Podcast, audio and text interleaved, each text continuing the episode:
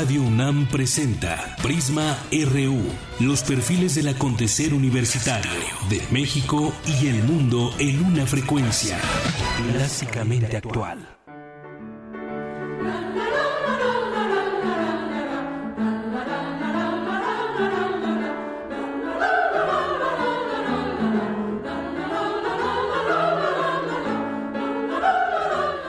Muy buenas tardes. Bienvenidos a Prisma RU por Radio UNAM en el 96.1 de FM. Sean todos ustedes bienvenidos. Tenemos mucha información, así que nos vamos a dar prisa.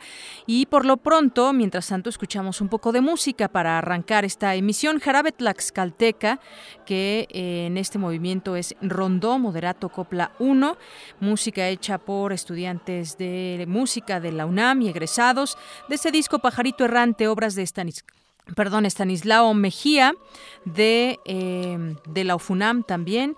Y bueno, pues es lo que escuchamos ahora de la Orquesta Sinfónica Estanislao Mejía de la Facultad de Música.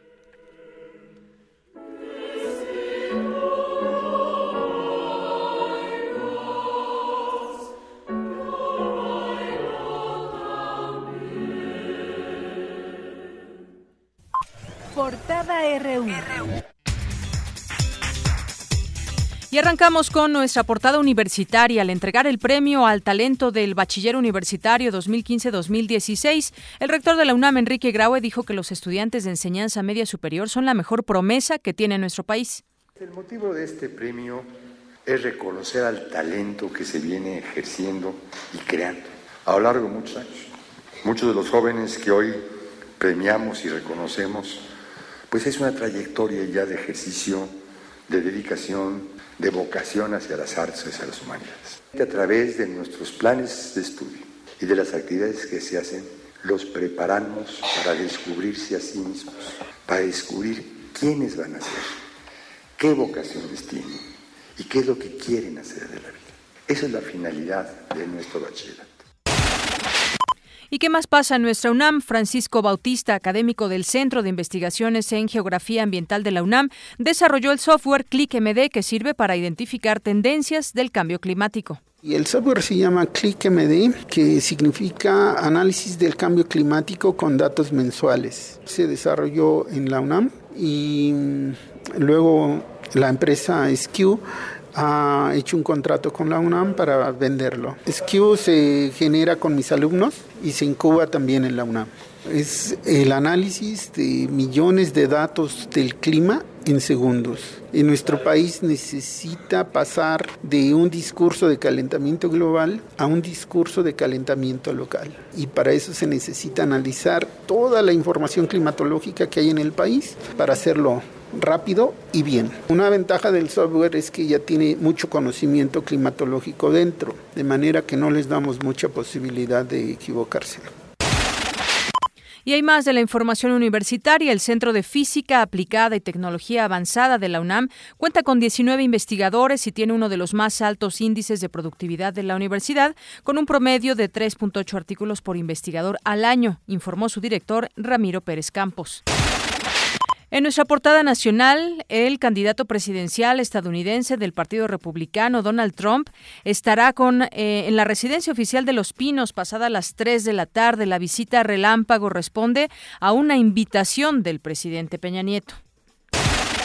Por su parte, la candidata demócrata Hillary Clinton criticó la reunión del republicano con el Ejecutivo Federal. Recordó que Trump ha lanzado varios ataques contra los mexicanos.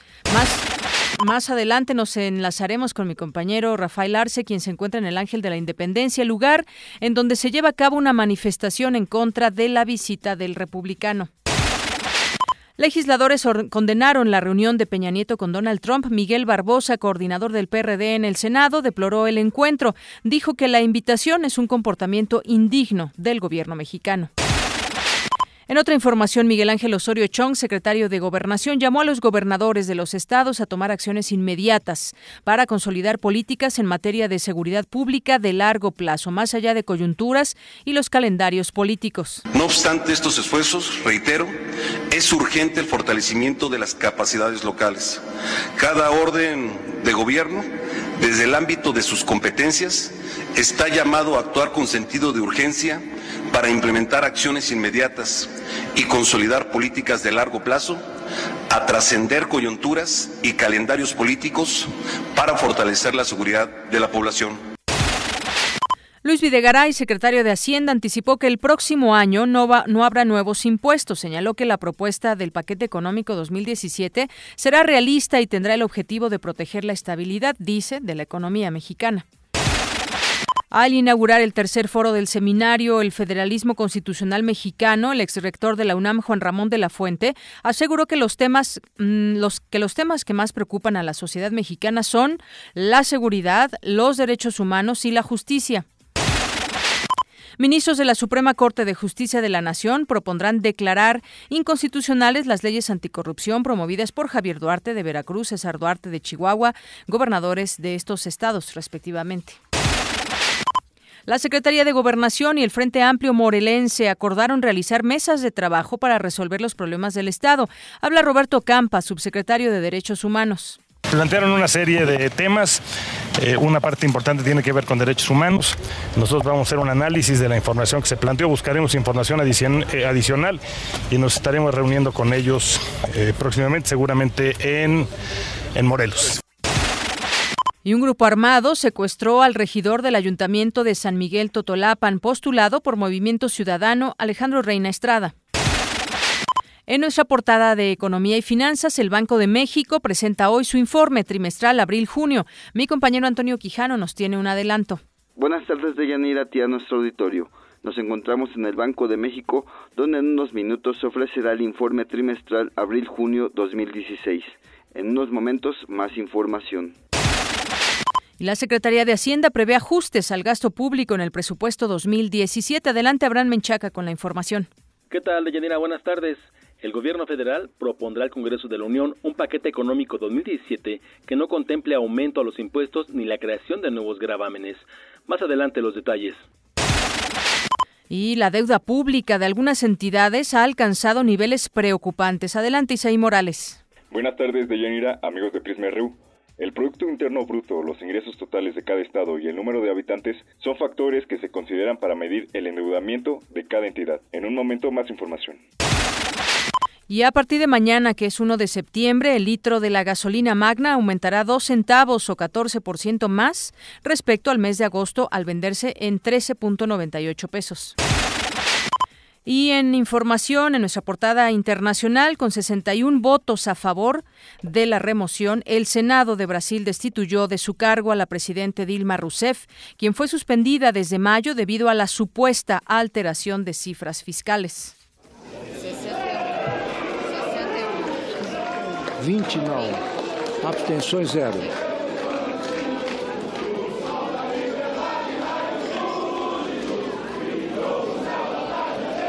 81 senadores votaram. Não houve nenhuma abstenção. Votaram sim 61 senadores. Votaram não 20 senadores. Bueno, pues escuchábamos el momento en que se dio a conocer esa esta decisión. Cero abstenciones por el sí a la destitución fueron 61 senadores y solamente 20 por el no. Es lo que escuchábamos que se daba cuenta hace unos momentos. Y en el marco de la formación del gobierno español, el líder del Partido Popular, Mariano Rajoy, dijo a Pedro Sánchez, dirigente del Partido Socialista, que el combate a la corrupción se inicia con acciones y no con indignación. Señorías, no es más limpio el dirigente político que significa su indignación ante la corrupción, sino el que más se esfuerza de verdad en combatirla. No es la primera vez, y creo que en esto también podemos estar de acuerdo, en que se produce esta situación en España. También en el año 1995 fue percibido por los españoles como un grave problema. Y por su parte, Pedro Sánchez, líder del Partido Socialista, aseguró que su partido no confía en Mariano Rajoy. El Partido Socialista y el Grupo Parlamentario Socialista no se va a abstener. No se va a abstener ante la pregunta de si queremos o no acabar con la corrupción y que se asuman responsabilidades políticas cuando se perpetra esa corrupción, en este caso por parte del partido que está dirigiendo usted. Mire, el problema no es que los socialistas no confiemos en usted. El problema, señor Rajoy, es que usted no es de fiar. Por eso votaremos en contra de su candidatura. Y bueno, pues me enlazo en este momento vía telefónica con Larry Rubin, él es representante del Partido Republicano en México. Larry, muy buenas tardes, bienvenido. Muy, muy buenas tardes, muchas gracias por este espacio. Bueno, pues yo quisiera platicar eh, contigo, Larry Rubin, sobre esta visita del candidato Donald Trump, el candidato republicano a la presidencia de Estados Unidos. Esta reunión, eh, pues que hay con el presidente de México, Enrique Peña Nieto, pues bueno, ¿en qué términos se da? ¿Qué es lo que tú nos puedes decir en, en el contexto de del tema de esta visita. Definitivamente. Creo que es una gran indicación que el candidato Donald Trump ve en México una importancia, una relación muy importante, una relación que tiene que fortalecerse y por eso es el único candidato a la presidencia de Estados Unidos que viene a México, que viene a sentarse cara a cara con el presidente eh, Enrique Peña Nieto y a discutir y dialogar sobre la importancia y sobre los puntos y la agenda bilateral que debe de, verse eh, a partir de enero del próximo año con un nuevo presidente en la Casa Blanca. Eh, Larry, pues hemos eh, vivido desafortunadamente, y lo digo así, declaraciones desafortunadas del candidato en torno a los mexicanos, que bueno, no vale la pena repetir, pero han sido, han sido muchas y bueno, no hay una, pues, una recepción muy agradable de todos los mexicanos por todo lo que se ha dicho y sobre todo el tema del muro que pues tal vez sea parte de esta plática, aún no sabemos en qué términos o cuál será la temática de esta reunión, pero pues sí han sido desafortunadas varias de estas declaraciones. Totalmente entendible creo que eh, lo que se busca en esta primera reunión es, eh, es, estrechar lazos, estrechar esos lazos para que México y Estados Unidos eh, puedan, pues, pues en una región Norteamérica fortalecerse ambas naciones. Y creo que Donald Trump quiere tomar este primer paso, por eso él está haciendo un alto en su campaña para venir a la, Ciudad de México, el venir sentarse con el, con el, el candidato, con el presidente Peña Nieto, a todos que, que él entiende y que él eh, defenderá una relación vigorosa e importante con, eh, con México y creo que es un gran ejemplo nuevamente del Partido Republicano que ha traído a candidatos eh, a la Ciudad de México y este es el, ejemplo claro, no es el primer candidato que, que viene en visita oficial y el Partido Demócrata lamentablemente Ahí te estamos perdiendo, Larry Rubin. No sé si te puedas ubicar en algún sitio. Perdimos un poco la comunicación. Claro que sí, y comentar que, esta visita es muy importante enfatizar, eh, no es la primera visita de un candidato eh, a la presidencia de, la eh, de, Estados Unidos por parte del Partido Republicano.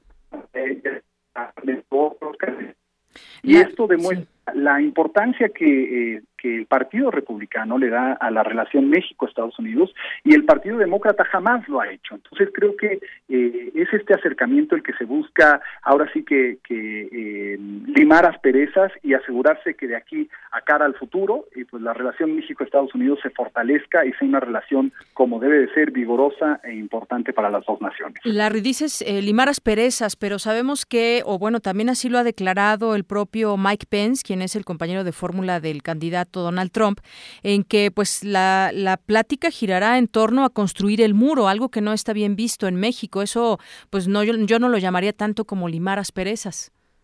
Pues bueno, lo que se busca naturalmente es, un diálogo abierto.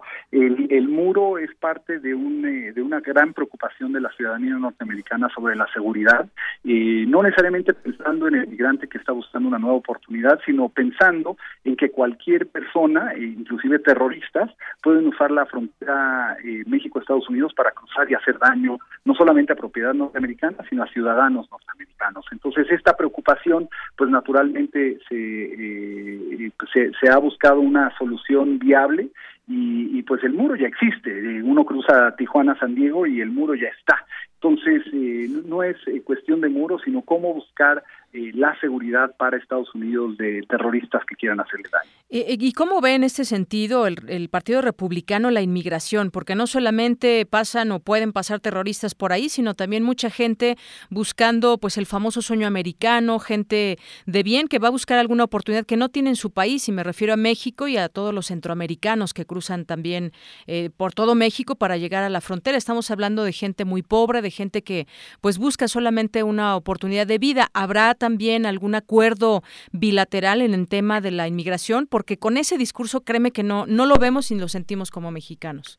Claro, no, pues la, reforma migratoria lo tiene que llevar a cabo el Congreso, sin duda alguna, eh, no va a depender del Poder Ejecutivo, pero lo que se busca es que naturalmente la migración ilegal, pues es eso, es una es, es un acto ilegal que en Estados Unidos se está rompiendo, eh, se, están quebrantando leyes eh, ya formales al respecto. Entonces lo que se busca es que sea un proceso formal y también legal para que se permita la entrada a ciudadanos de otras naciones a, trabajar en en, Estados Unidos, pero que no se haga de una forma ilegal quebrantando leyes norteamericanas. Y, sí tienes mucha razón, no depende solamente del Ejecutivo, sino también del Congreso, pero hemos visto una postura republicana pues muy fuerte, no sabemos si decir que le tienen miedo a la migración a, ese tema, porque hay, pues estados muy duros como lo han sido Texas o Arizona, en contra de los eh, mexicanos sobre todo. Sí, sí, y, definitivamente lo que se busca es que haya un espacio y esta primera conversación con el presidente Peña Nieto, pues se pueda dar en un marco de entendimiento. y obviamente va a ser una una eh, una reunión breve, pero una reunión muy importante porque se establecerán las bases de mayores diálogos y también pues mayor mayor diálogo sobre el tema migratorio que afecta a México y afecta a Estados Unidos también. Eh, otra cosa, ¿tú crees que se arrepentirá de sus dichos o pedirá una disculpa a los mexicanos agraviados, que son muchos? Pues mira, creo que, que, que, más allá de buscar disculpas, lo que busca Donald Trump es, es una relación muy fuerte, una relación vigorosa entre Estados Unidos y México, y no tanto apuntar dedos de quién hizo qué, sino más bien construir en que, que una relación México-Estados Unidos es vital para ambas naciones. Pero definitivamente no crees que empezó mal?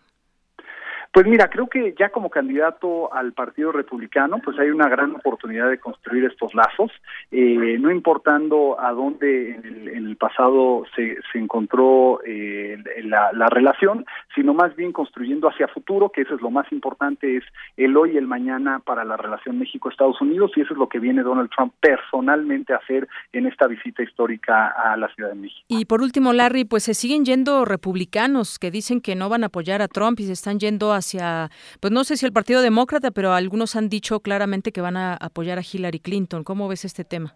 Claro, pues eh, eh como, como en muchas otras eh, elecciones habrá eh, republicanos que se cambian al Partido Demócrata, de igual forma habrá demócratas que se cambian al Partido Republicano y es parte del proceso democrático de Estados Unidos. Cualquiera puede decidir pues por el candidato que más le guste y bueno, pues Donald Trump eh, ha puesto las cartas sobre la mesa, él es un candidato que no es necesariamente políticamente correcto, pero eso es lo que la ciudadanía le, le ha eh, pues, le ha dado ese voto de confianza y por eso se ha convertido hoy por hoy en el en el en el candidato del Partido Republicano arriba de 16 otros candidatos que buscaron esta eh, pues, este espaldarazo del Partido Republicano.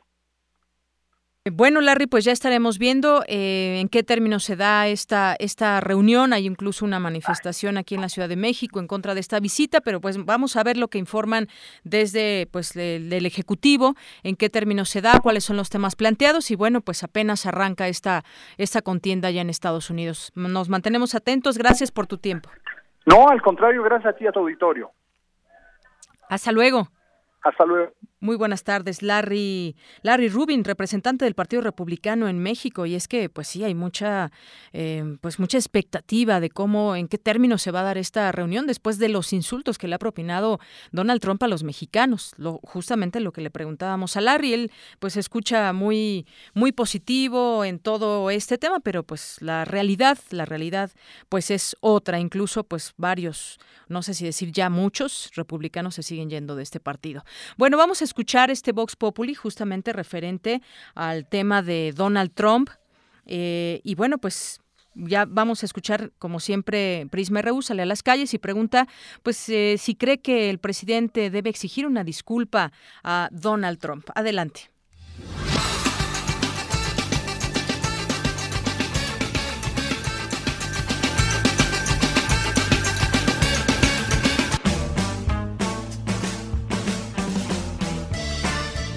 Yo creo que sí.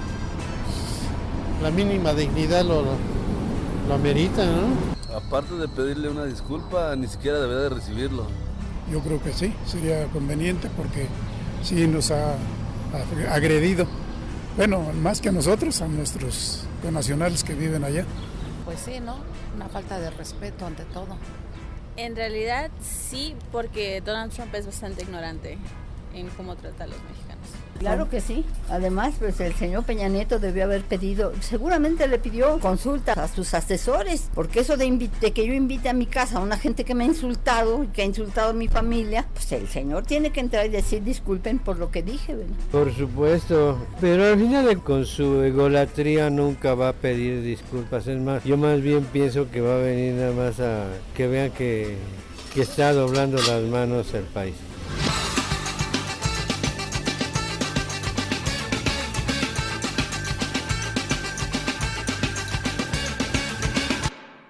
Ves, hubieras dejado la canción de Molotov, Rodrigo. bueno, una con 25 minutos, ya tenemos el enlace con mi compañero Rafael Arce, que se encuentra allá en el Ángel de la Independencia. Se, se llamó a una, a una manifestación en contra de esta visita de Donald Trump. Adelante, Rafael. ¿Me escuchas? Fuera Trump, escuchamos. ¡Fuera Trump! Deyanira Auditorio de Prisma RU, este es el ambiente que se vive aquí en el Ángel de la Independencia, en pleno centro histórico de la Ciudad de México. Jóvenes, adultos mayores, eh, también eh, personas vestidas eh, de manera muy característica con disfraces de la triple A, de la lucha libre, se hacen presentes aquí porque vienen a decirle no solamente a Donald Trump, no eres bienvenido, sino Enrique Peña Nieto, al presidente, Enrique Peña, porque es que lo estás recibiendo y nos ha agraviado con tantas ofensas. Me acerco aquí a uno de los manifestantes de Yanira para preguntarle, ¿consideras tú que Enrique Peña Nieto debería de exigirle una disculpa a Donald Trump por los agravios a los mexicanos? ¿Qué piensas? Pues es una política discriminatoria la que trae Donald Trump. Es por eso que hoy nos manifestamos en su contra, pidiendo que vaya de este país, porque si él nos discrimina, nosotros también lo vamos a discriminar por la política discriminatoria que tiene hacia nosotros los mexicanos. Tenemos dignidad los mexicanos y queremos que nos sea respetada nuestra persona, nuestra imagen, que no nos discriminen por el hecho de ser habitantes de un país tan hermoso como es el, el nuestro. ¿Te agravia la presencia de Donald Trump en tu país? Me causa molestia, sí, es una persona no deseada y creo que el pueblo mexicano está de acuerdo conmigo en, no querer que nos visite. Pues de Yanira, auditorio, auditorio de Prisma RU, aquí precisamente las declaraciones de Donald Trump en el sentido de que nosotros pagaremos el muro, de que nosotros somos terroristas, pues han provocado la presencia no solamente de mexicanos, sino también de ciudadanos extranjeros, de propios, propios ciudadanos estadounidenses que nos han comentado que ellos no se sienten representados por precisamente Donald Trump, el candidato republicano a la presidencia de Estados Unidos. La manifestación continúa aquí, es pacífica, tranquila, en el Ángel de la Independencia. Nos dicen que hace algunas horas llegaron supuestos trabajadores de limpia a pues rociar con agua y ellos sintieron esto pues como una agresión. Señora, me acerco usted, eh, ¿habla español? Ah, perfecto. Ah, perfecto. Tiene usted la cinta de extranjera. Le pregunto, ¿le agravia la presencia de Donald Trump en nuestro país? ¿Es, uno, ¿Es ofensa para usted? Es una ofensa para mí, estoy furioso. ¿Por qué?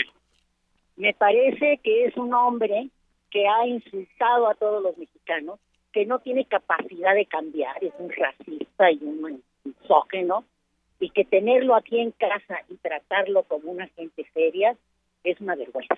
Gracias, señora. La cartulina que sostiene la señora junto con una compañera de Yanira Auditorio, podemos traducir que le, pues, le piden precisamente a Donald Trump que abandone el país. Trump, go home. We hold you, te odiamos, loser. Bueno, que cada quien traduzca como mejor le parezca. Nosotros continuamos aquí de Yanira al pendiente en esta manifestación. Dicen ellos que se trasladarán a la residencia oficial de Los Pinos en cualquier momento y pues nosotros seguimos al pendiente de Yanira. Más o menos cuánta gente se ha congregado allá, Rafael. Bueno, ya que me lo preguntas, he de decírtelo, no fue no fue esta convocatoria por redes sociales, no fue lo suficientemente eh, dura, rígida, concreta, vaya, este, estamos hablando que no hay más eh, eh, en cuanto a manifestantes, en cuanto a simpatizantes de esta ola en contra de Donald Trump, no más de 50 personas de, Yanira, eh, hay bastantes medios de comunicación y ellos esperan, incluso también piden el auxilio de los medios de comunicación para que a través de las redes sociales se convoque precisamente a esta a este plantón aquí en el Ángel de la Independencia, elementos de la Secretaría de Seguridad Pública muy dispuestos, han ayudado en mucho a que el tránsito eh, pues fluya de manera eh, continua pues bueno, todo, todo es pacífico, todo tranquilo hasta el momento. Insisto, ellos dicen que se trasladarán a la residencia oficial de Los Pinos un poco más tarde. Los micrófonos de Prisma RU siguen atentos aquí en el Ángel de la Independencia de Yanira. Muy bien, pues muchísimas gracias por este reporte y estamos atentos contigo ahí a lo que decida hacer la gente o trasladarse a Los Pinos. Muchas gracias. Claro que sí, buenas tardes. Hasta luego, muy buenas tardes, mi compañero Rafael Arce. Son las 13 con 30 minutos y tengo ya en la línea telefónica, gracias por esperarnos, a Marcela Guerra Castillo, ya es presidenta de la Comisión de Relaciones Exteriores para América del Norte del Senado. Senadora Marcela Guerra, muy buenas tardes tardes, Deyanira, y saludos a todo, saludo a todo tu auditorio. Gracias. Bueno, pues, ¿qué nos puede usted decir desde su punto de vista como, eh, como senadora de esta reunión? Enrique Peña Nieto, presidente de México, y Donald Trump, candidato de republicano de Estados Unidos. Sí, bueno, mira, mira, Deyanira, eh, con relación al, encuentro del presidente Enrique Peña Nieto con el candidato Donald Trump, yo eh, estoy segura que el señor presidente de la República hará ver con firmeza y con determinación al candidato Donald Trump el sentir de los mexicanos respecto a sus dichos y a sus posicionamientos que son racistas, ofensivos y discriminatorios. Eso es lo que yo estoy segura. Espero que el señor presidente haga valer haga valer ese, con, con el, sentimiento de la nación en cuanto a, a los dichos de este señor. Eh, por supuesto que esto tiene que ser con firmeza y estoy segura que así va a ser y bueno, y también el de el de hacerle ver el error, el de posicionar la edificación de un muro, del muro famoso, que en lugar de, de unirnos como vecinos que somos y, y con toda la relación económica que tenemos, pues nos divide en, en, en, en, ese en ese en ese tenor, en la edificación del, del, del, muro que propone Trump. Y es que justamente ese tema, ¿no? Nada más para sí. porque, porque mira, nosotros tenemos la frontera con Estados Unidos más vigorosa del mundo, 3.200 kilómetros y todo el ingreso económico y el tránsito de personas confiables que van y vienen a razón de una actividad económica muy dinámica, muy muy eh, importante en estados como California, Texas, Arizona, Nuevo México, en fin. Y al respecto, bueno, pues yo te reitero que eh, eh, los mexicanos a los mexicanos, a todos nosotros nos define la fe, la familia y el trabajo. Y por supuesto, el amor a México. Y por eso, bueno, los, los dichos de Trump son inaceptables. Por eso yo espero, yo espero que de toda esta situación de que viene Trump a, a tener un diálogo con el señor presidente, yo, yo sí creo muy importante que se que, que, le haga ver el señor presidente con firmeza la relación real bilateral que tenemos con Estados Unidos de muchos años atrás ¿sí? Y bueno, tenemos que, que, que también tomar en cuenta que, que están invitados eh, los dos candidatos, la señora Hillary Clinton y este señor Trump. Y este señor, pues lógico que eh, aceptó rapidísimo la invitación y, y bueno, pues aquí está el día de hoy y vamos a ver qué resultados eh, da esta, esta entrevista, pero yo espero que sea positiva para que este señor se dé cuenta eh, eh, y hacer valer lo que la importancia de México y de los mexicanos en Estados Unidos y en el mundo. ¿eh? Así es, es que la parte política justamente es eso, un diálogo abierto con los que sean los candidatos, en este caso Donald Trump, y será, ya se hizo en su momento también la invitación a Hillary Clinton, que no sabemos si en algún momento se reúnan, pero justamente ¿De verdad cree que en esta visita se, se dé a conocer esa firmeza para para hacerle ver los errores a Donald Trump en su discurso, donde ha insultado a los mexicanos, donde pide construir un, un, muro, pero que sea pagado por los mexicanos, que entienda el tema de la inmigración como un problema, eh, como un problema integral y no solamente el que llegue gente a México, como él dice, muchos violadores y delincuentes y demás.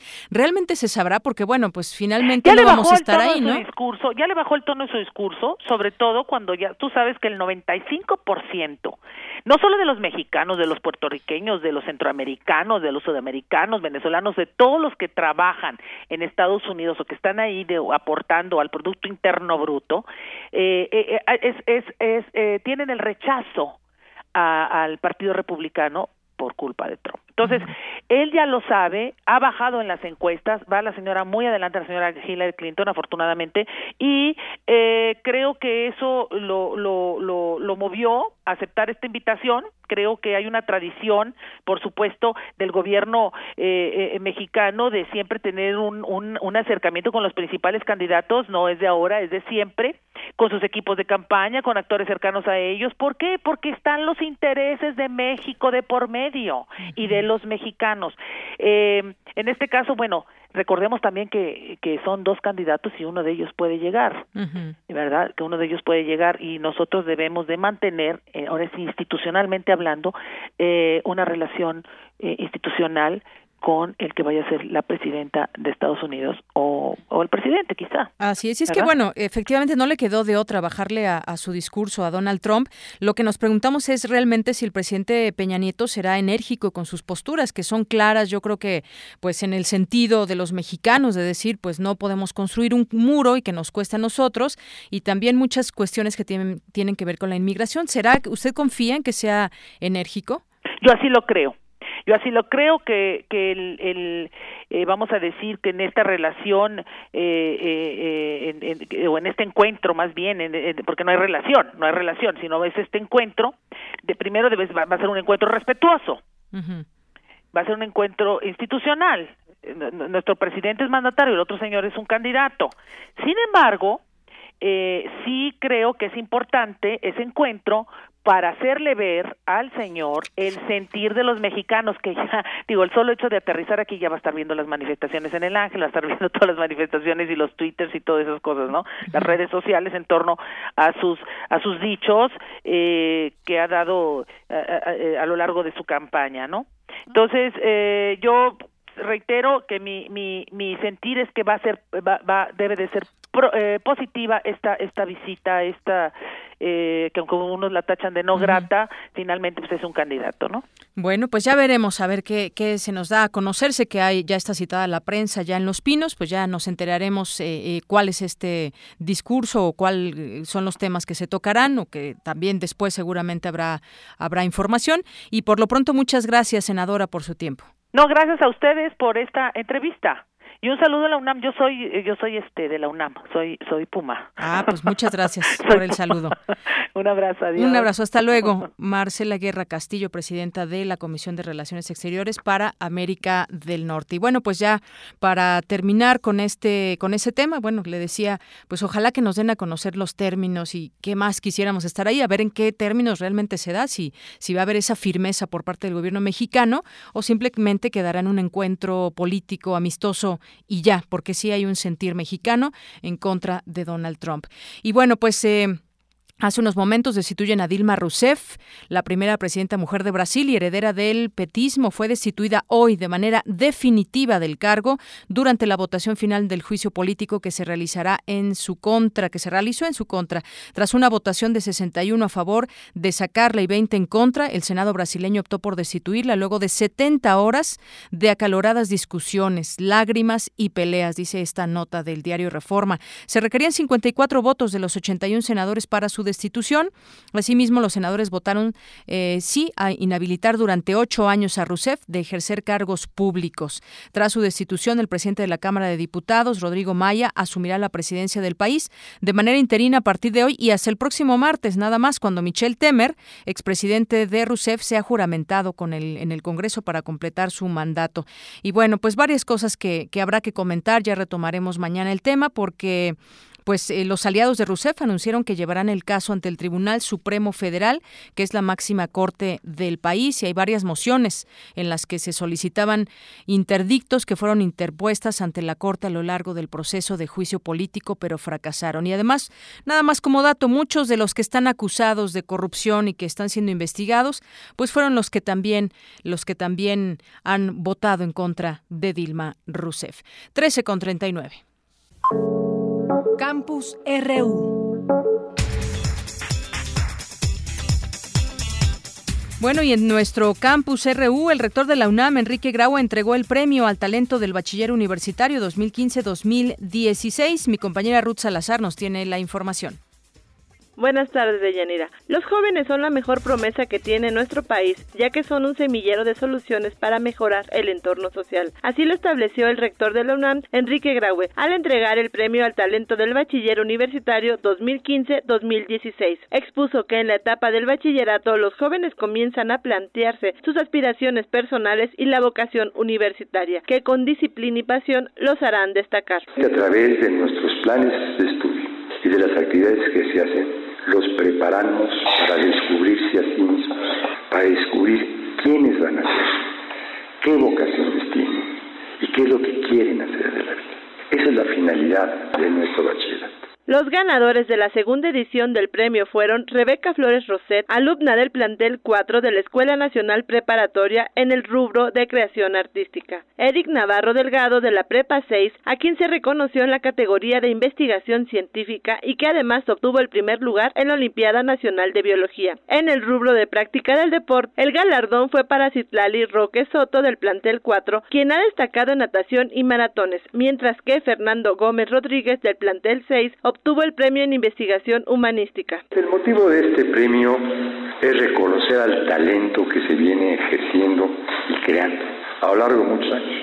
Muchos de los jóvenes que hoy premiamos y reconocemos, pues es una trayectoria ya de ejercicio, de dedicación, de vocación hacia las artes hacia las humanidades.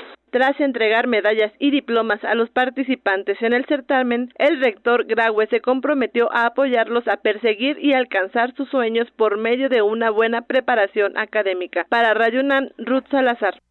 Gracias, Ruth. Y me enlazo ahora con mi compañero Jorge Díaz, que está en el simposio, el simposio Movilidad y Ciudad. Cuéntanos, Jorge, muy buenas tardes. Deyanira, te saludo con gusto. Efectivamente, aquí en la Universidad Autónoma de la Ciudad de México se lleva a cabo este simposio que se llama Transporte y eh, eh, Transporte y Vialidad eh, aquí en este plantel. Y te puedo informar que los expertos coinciden en que el transporte público se vio rebasado por la cantidad de usuarios que a diario representan más de 20 millones de viajes en las diversas modalidades como taxi, microbús, metrobús y metro, entre otros. El maestro Héctor Nájera, director de la línea 1 del metrobús, reconoció que muchos concesionarios de este tipo de transporte no quieren renovar sus unidades ante el elevado costo de autobuses articulados que puede llegar de Yanira a más de 10 millones de pesos cada uno. Se dijo confiado en que la, la modernización llegará, pero que tardará un poquito porque simplemente no hay acuerdos con la autoridad. Escuchen. La verdad es que muchos transportistas, yo creo que por desconocimiento principalmente, han puesto una resistencia importante para el cambio. Y por otro lado, el gobierno yo creo que tiene que agilizar muchas cosas en tema de ofrecimiento hacia los transportistas para que se den las dos cosas, para que el gobierno cumpla lo que está ofreciendo y el transportista se anime más al cambio. Porque yo creo que si esta parte fuera más rápida, yo creo que ya estuviéramos cambiado ahorita el 50% de transporte de la Ciudad de México. Pero yo creo que nos vamos a llevar unos, yo le calculo 10 años. ¿eh? Deyanira, en este simposio se muestran estadísticas, algunas de ellas alarmantes, como que el 87% de los conductores sufren de obesidad y un porcentaje similar padece de tensión nerviosa por el tráfico y la posibilidad de un accidente. La maestra Miriam Telles Ballesteros, académica de la carrera de Ingeniería en Sistemas de Transporte Urbano de esta universidad, abordó el tema de la marginación de las mujeres al intentar ser conductoras de algún tipo de transporte. Escuchemos. Nosotros tenemos una estadística de las operadoras que llegan a capacitarse con CENFES. El 1% de la población de operadores de transporte público de la Ciudad de México son mujeres. Todavía son muy poquitas. ¿Por qué? Porque sí hay rechazo, hay problemas de misoginia, eh, tienen conflictos ¿no? Con, con el gremio. Todavía no ha logrado permear la figura femenina en el ámbito de los operadores. En la Ciudad de México, el microbús sigue siendo el más utilizado por los habitantes de la capital, seguido por el automóvil y el metro. De ahí la necesidad de mejorar el metrobús que llega a transportar hasta 200 personas en unidades articuladas. Esto, si hubiera más vehículos, si hubiera vehículos nuevos de este tipo, el tránsito vehicular en la Ciudad de México mejoraría mucho. Por lo pronto, lo que yo tengo, este simposio dura el día de hoy, mañana y pasado mañana en la Universidad Autónoma de la Ciudad de México. El reporte de Yanira. Muy bien, muchísimas gracias, Jorge. A ti, gracias. Gracias, buenas tardes eh, de la UACM allá en Cuautepec. Y bueno, pues eh, continuamos con la información. Eh, estábamos platicando de esta visita de Trump. Hay quienes han sido muy duros en esta, y bueno, con mucha razón, por supuesto. Eh, Miguel Barbosa, coordinador del PRD en el Senado, repudió anoche el encuentro que sostendrá hoy el presidente Enrique Peña Nieto con el candidato republicano de Estados Unidos. A través de su cuenta de Twitter, el legislador consideró que se trata de una conducta indigna del gobierno federal luego de la campaña de ataques lanzada por el empresario en contra de los mexicanos. Puso textualmente, repudio la presencia de Trump en México. Es un error político de Peña Nieto dejarse utilizar por este mentiroso antimexicano. Otro tuit, no entiendes, Peña Nieto, la, la presencia de Trump en México por invitación tuya es un comportamiento indigno del gobierno mexicano. Para el legislador perredista, la presencia del republicano en México no es grata. Incluso escribió otro más, lárgate, vienes a tomarte la foto con quienes has ofendido. El analista Jesús Silva Herzog Márquez también condenó el encuentro. La mayor estupidez en la historia de la presidencia mexicana. No tiene paralelo lo que acaban de anunciar, opinó.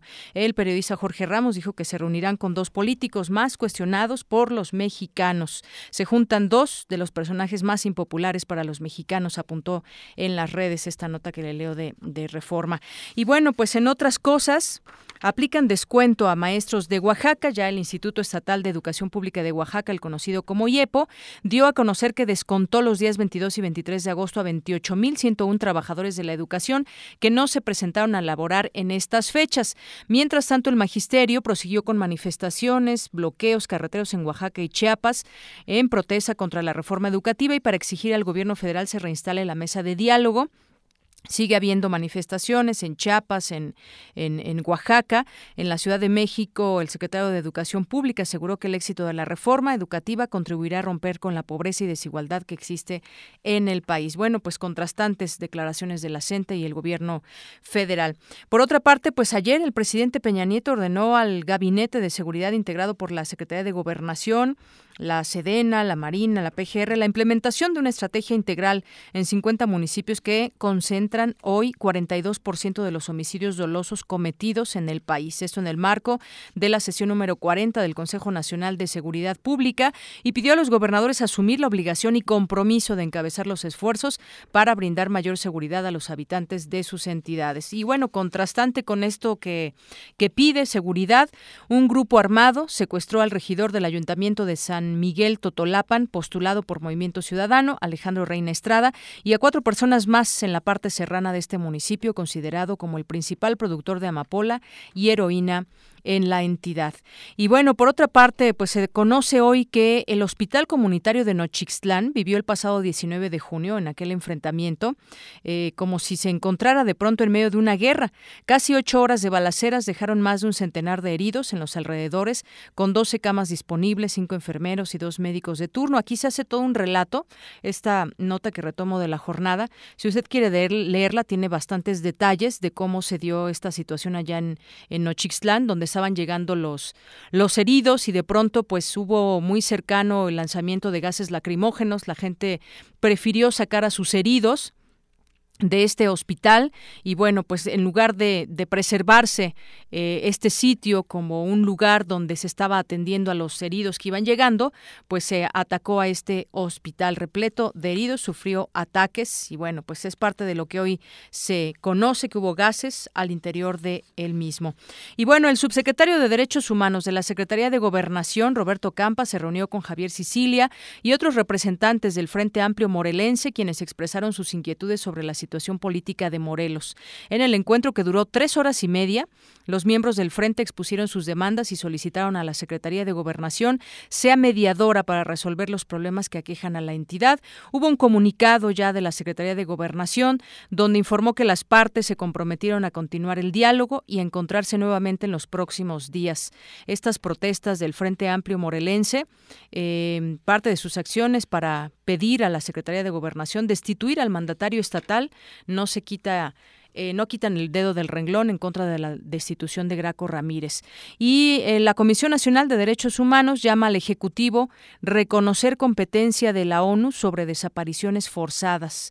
Es lo que está señalando, eh, pues muy atinadamente, la Comisión Nacional de Derechos Humanos llama al Ejecutivo Federal a reconocer la importancia y urgencia de aceptar la competencia del Comité contra la Desaparición Forzada de Naciones Unidas para recibir y examinar comunicaciones en nombre de las personas sujetas a jurisdicción, esto a través de un comunicado donde enfatiza la obligación del Estado mexicano de cumplir de forma cabal e integral los compromisos internacionales en materia de derechos humanos que muchas veces no se cumplen aquí en nuestro país.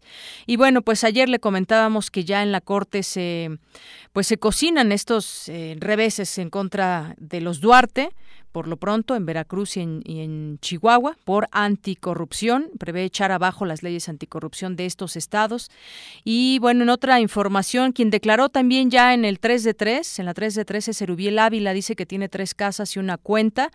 El gobernador mexiquense presentó estas declaraciones patrimonial de intereses y fiscal ayer. Sus tres propiedades en Ecatepec, sus ahorros son de menos de medio millón de pesos. El gobernador del Estado de México, Erubiel Ávila, tiene estas tres propiedades en Ciudad Azteca, en el municipio de Ecatepec. Un vehículo Tajo modelo 2009 con valor de 470 mil pesos. Y bueno, dice que cualquier duda, pues ahí estarán para, para para eh, aclararla. Y por último, en información nacional y bueno, eh, pendientes de lo que surja, abren una investigación sobre contrato de Cuauhtémoc Blanco con el Partido Social Demócrata. El Consejo Electoral del Instituto Morelense de Procedimientos Electorales y Participación Ciudadana acordó iniciar una investigación para saber si el alcalde Cuauhtémoc Blanco incurrió en un acto ilegal por firmar un contrato para rentarse, digamos, como candidato del Partido Social Demócrata. Y ojalá se llegue al final de esta investigación, porque si recibió esos 7 millones, pues entonces cualquiera con un nombre famoso, pues podría incurrir en, en venderse, por decirlo de alguna manera, algún partido y después pues simplemente recibir ese dinero sin más ni menos. Y ese, ese dinero pues proviene de un partido político, es decir, de todos los impuestos de la gente. Una con 51 minutos. Arte y cultura.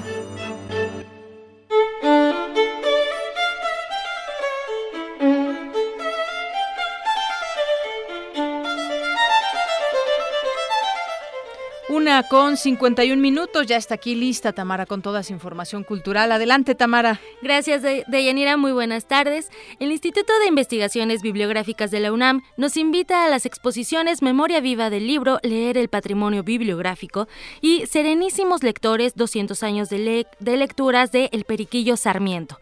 La primera muestra está integrada por los escritores Miguel de Cervantes, el peruano Inca Garcilaso de la Vega y William Shakespeare. Ambas se inauguraron hoy hace unos minutos y estarán abiertas al público de lunes a viernes en un horario de 9 a 19.30 horas. Esto es hasta el 4 de diciembre, la entrada es libre. En otra información, si les gusta el cine y viven al sur de la ciudad, hoy a las 7 de la noche reabren un recinto que fue construido con motivo de los Juegos Olímpicos de 1968. Se trata del Cine Villa Olímpica. Además de tener alianzas con festivales de cine internacionales, instituciones culturales y organizaciones independientes, el 90% de su programación estará dedicada al cine nacional. La primera proyección será La Delgada Línea Amarilla, una cinta que narra el viaje de cinco hombres eh, contratados para pintar la línea divisoria de la carretera que conecta dos pueblos de México en menos de 15 días.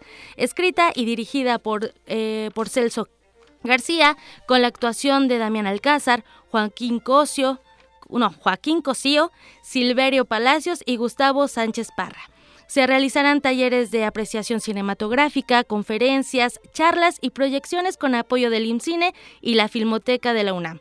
Tentativamente, durante seis meses la entrada será gratuita, después se cobrará una cuota de recuperación de 20 pesos. Este cine Villa Olímpica se ubica en la Avenida Insurgente Sur, número 30 3.493 en la delegación Tlalpan.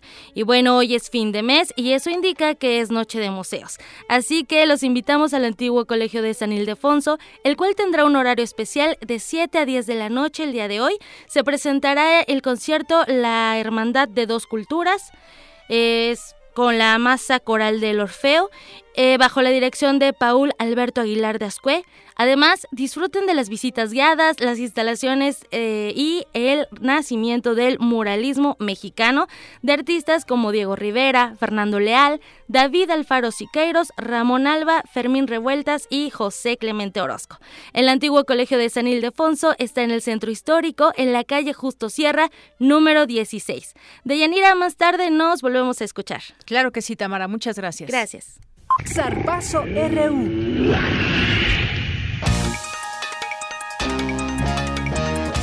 Y vámonos con los deportes. Ya está aquí muy listo Eric Morales. Eric, buenas tardes. Hola Deyanira. Nos vamos con la información de la UNAM porque la Dirección General del Deporte Universitario ofrece el programa Gimnasia para Todos. Con este proyecto, la comunidad universitaria y el público en general aprenderán de manera lúdica elementos esenciales de la gimnasia artística. El objetivo es fomentar el deporte entre los jóvenes y nuestra, y nuestra universidad. Para quienes estén interesados, hay dos sedes en donde pueden practicar, el frontón cerrado de CEU los lunes, martes y jueves y la preparatoria número 5 los miércoles y viernes. En ambos lugares el horario es de 12 a 14 horas.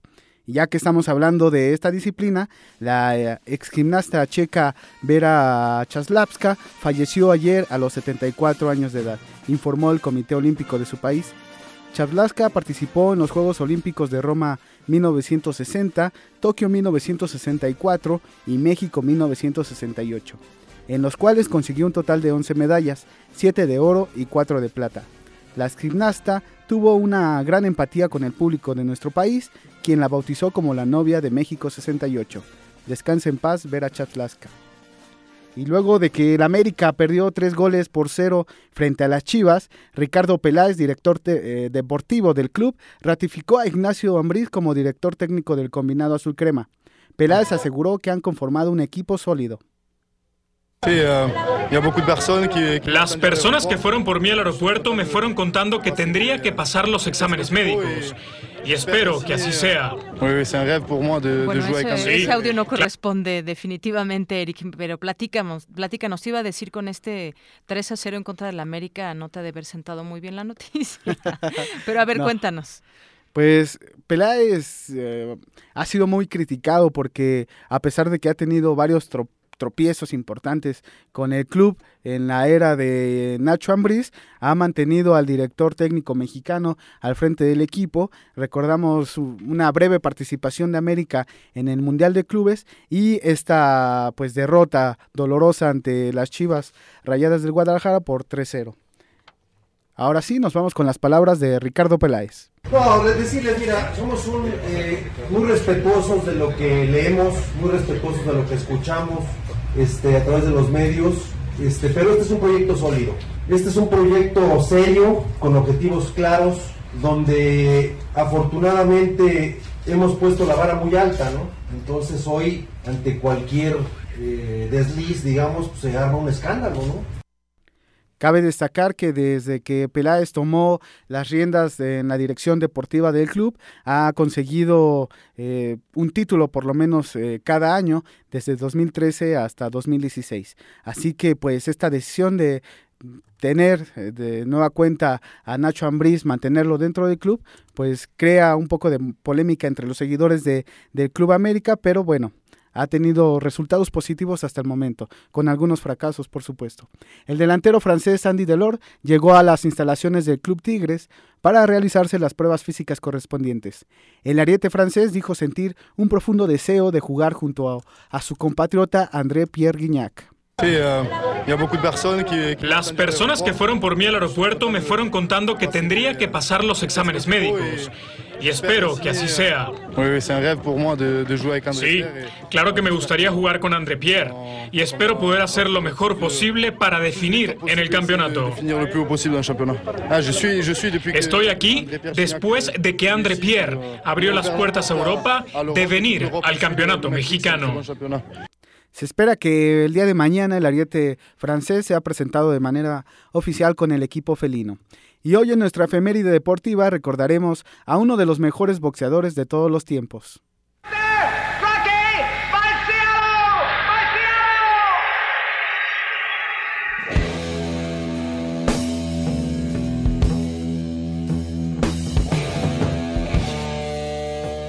El 31 de agosto de 1969 murió el boxeador estadounidense Rocky Marciano, pugilista que se mantuvo invicto durante su carrera deportiva. Cassius Clay has taken a very enervating battering of the wind reserve. Marciano attacking at all points. That looping left landed on the head right past the guard, and Ali has been hurt. Ali in deep, deep danger, trapped here against Marciano se retiró con un récord de 49 peleas ganadas y 0 perdidas, por lo que es el único campeón de los pesos pesados que no conoció la derrota.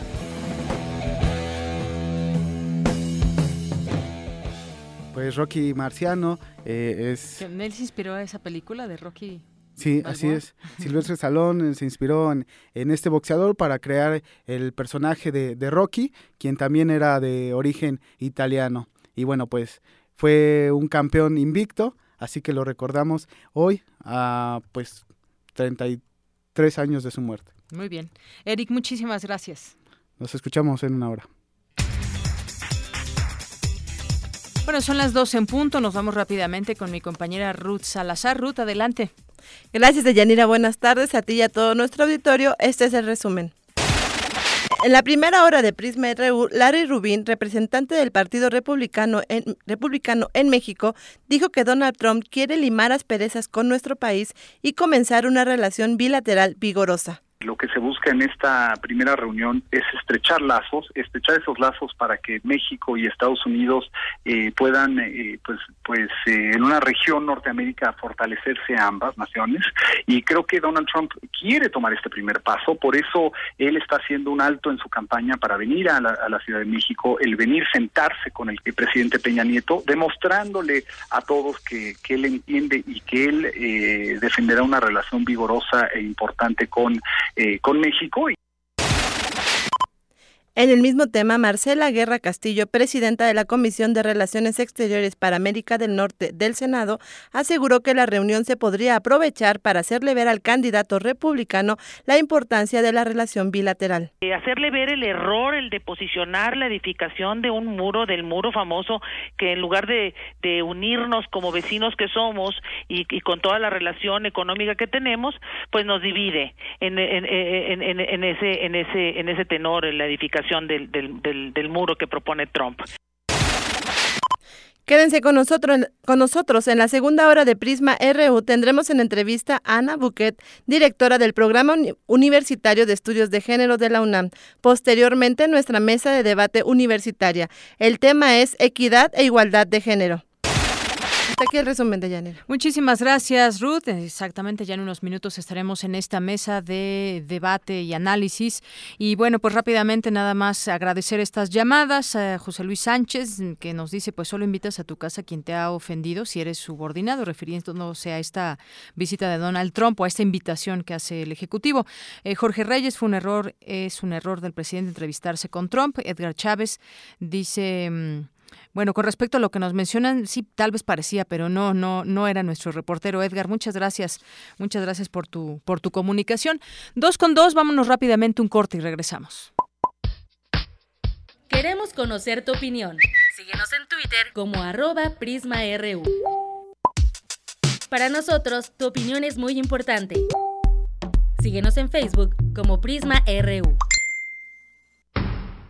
El rito comienza en el escenario.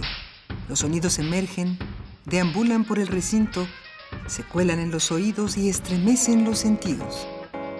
Festival Intersección. los encuentros sonoros de Radio UNAM. Todos los viernes a las 21 horas en vivo desde la sala Julián Carrillo. Escúchalos a través del 96.1 de FM, www.radiounam.unam.mx o ven a Adolfo Prieto 133 Colonia del Valle, cerca del Metrobús Amores. La entrada es libre. En noticias importantes, se resolvió el primer caso de violencia política contra las mujeres. Procedió la demanda de una magistrada electoral por ocultar la información y obstaculizar el ejercicio de sus funciones. El protocolo para atender la violencia política contra las mujeres protege los derechos político-electorales y el ejercicio de la función pública. Infórmate en INE.mx. Contigo, México es más. Súmate. Instituto Nacional Electoral, INE. propaganda casera, mil pesos.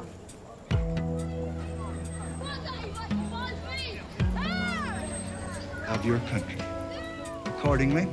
No importa de dónde eres, qué idioma hablas, ni cuál es tu color de piel. Tus derechos humanos son universales y deben ser respetados. Conoce cuáles son y cómo protegerlos en un programa de análisis y reflexión sobre este tema con Diego Guerrero. Derecho a debate. En la cultura de la legalidad participamos todos. Te invitamos a una mesa de discusión con estudiantes universitarios y especialistas todos los lunes a las 10.05 de la mañana. Por el 96.1 FM. Radio UNAM.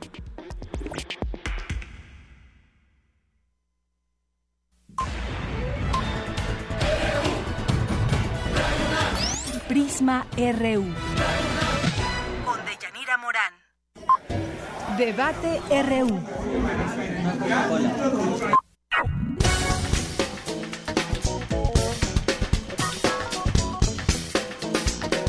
Regresamos dos de la tarde con cinco minutos. Tengo en la línea telefónica como parte ya ir entrando a este tema de análisis y debate de la igualdad y equidad de género a la doctora Ana Buquet Corleto. Ella es investigadora del Programa Universitario de Estudios de Género de la UNAM.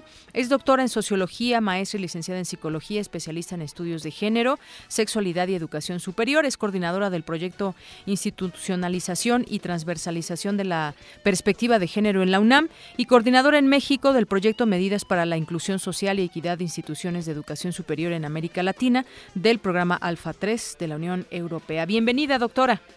Gracias, Deyanira. Buenas tardes.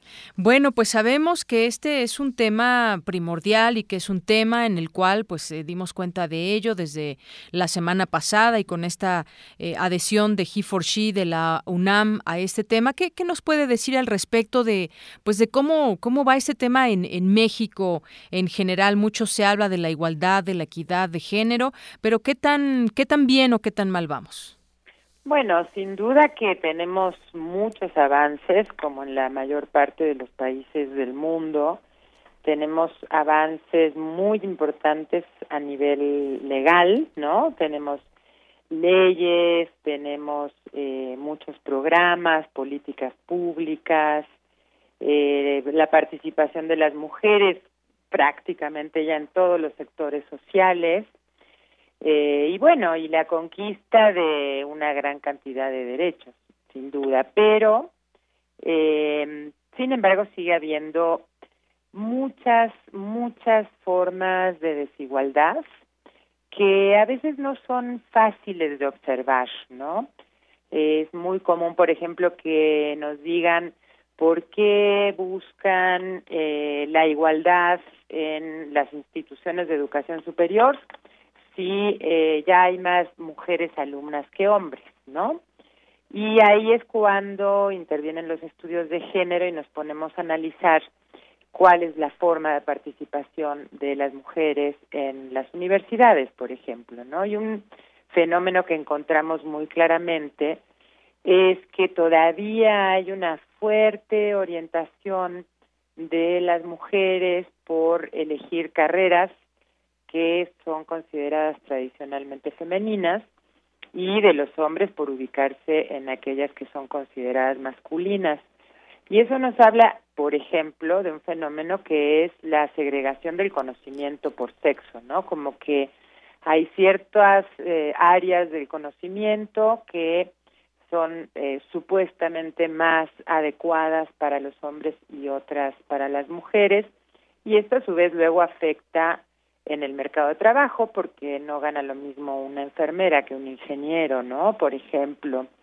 Y bueno, tenemos brechas salariales, sabemos que las mujeres perciben ingresos menores a los de los hombres, tenemos temas de violencia muy, muy graves que hay que atender de manera permanente, tenemos que eh, las mujeres ocupan mucho menos los puestos de toma de decisiones, eh, la dificultad en la participación política, en fin, todavía tenemos muchos problemas que tenemos que ir transformando y solucionando.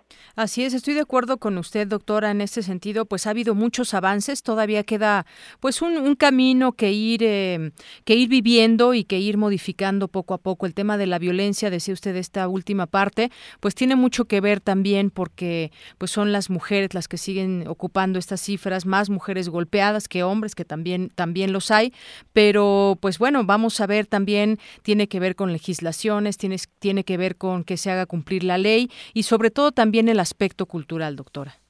Ese es fundamental y yo creo que allí es a donde está apuntando la campaña He for She.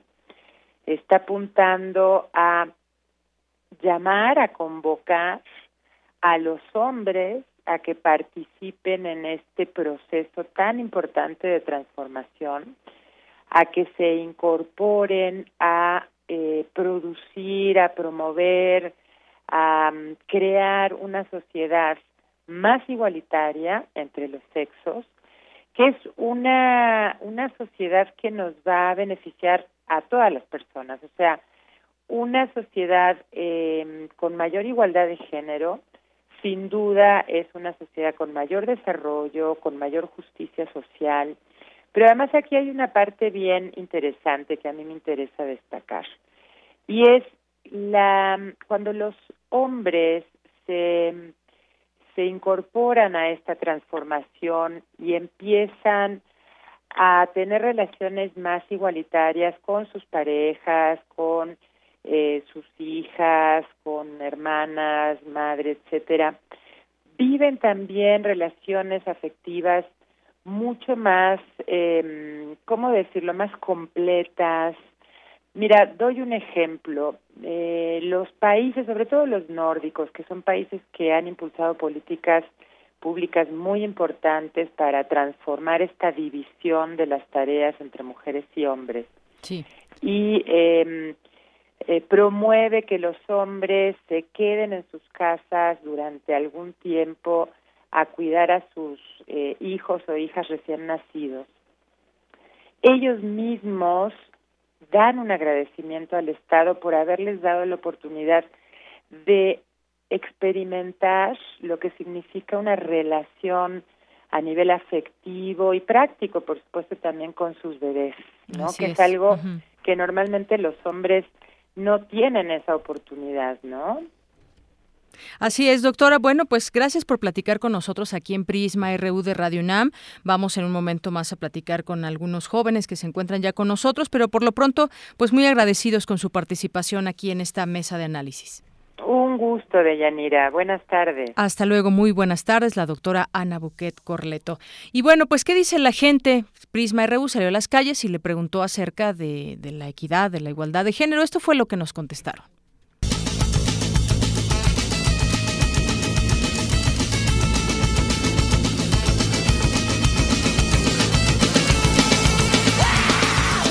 La educación, nada más. Uy, pues yo creo que muchas cosas. Necesitamos hacer muchas cosas.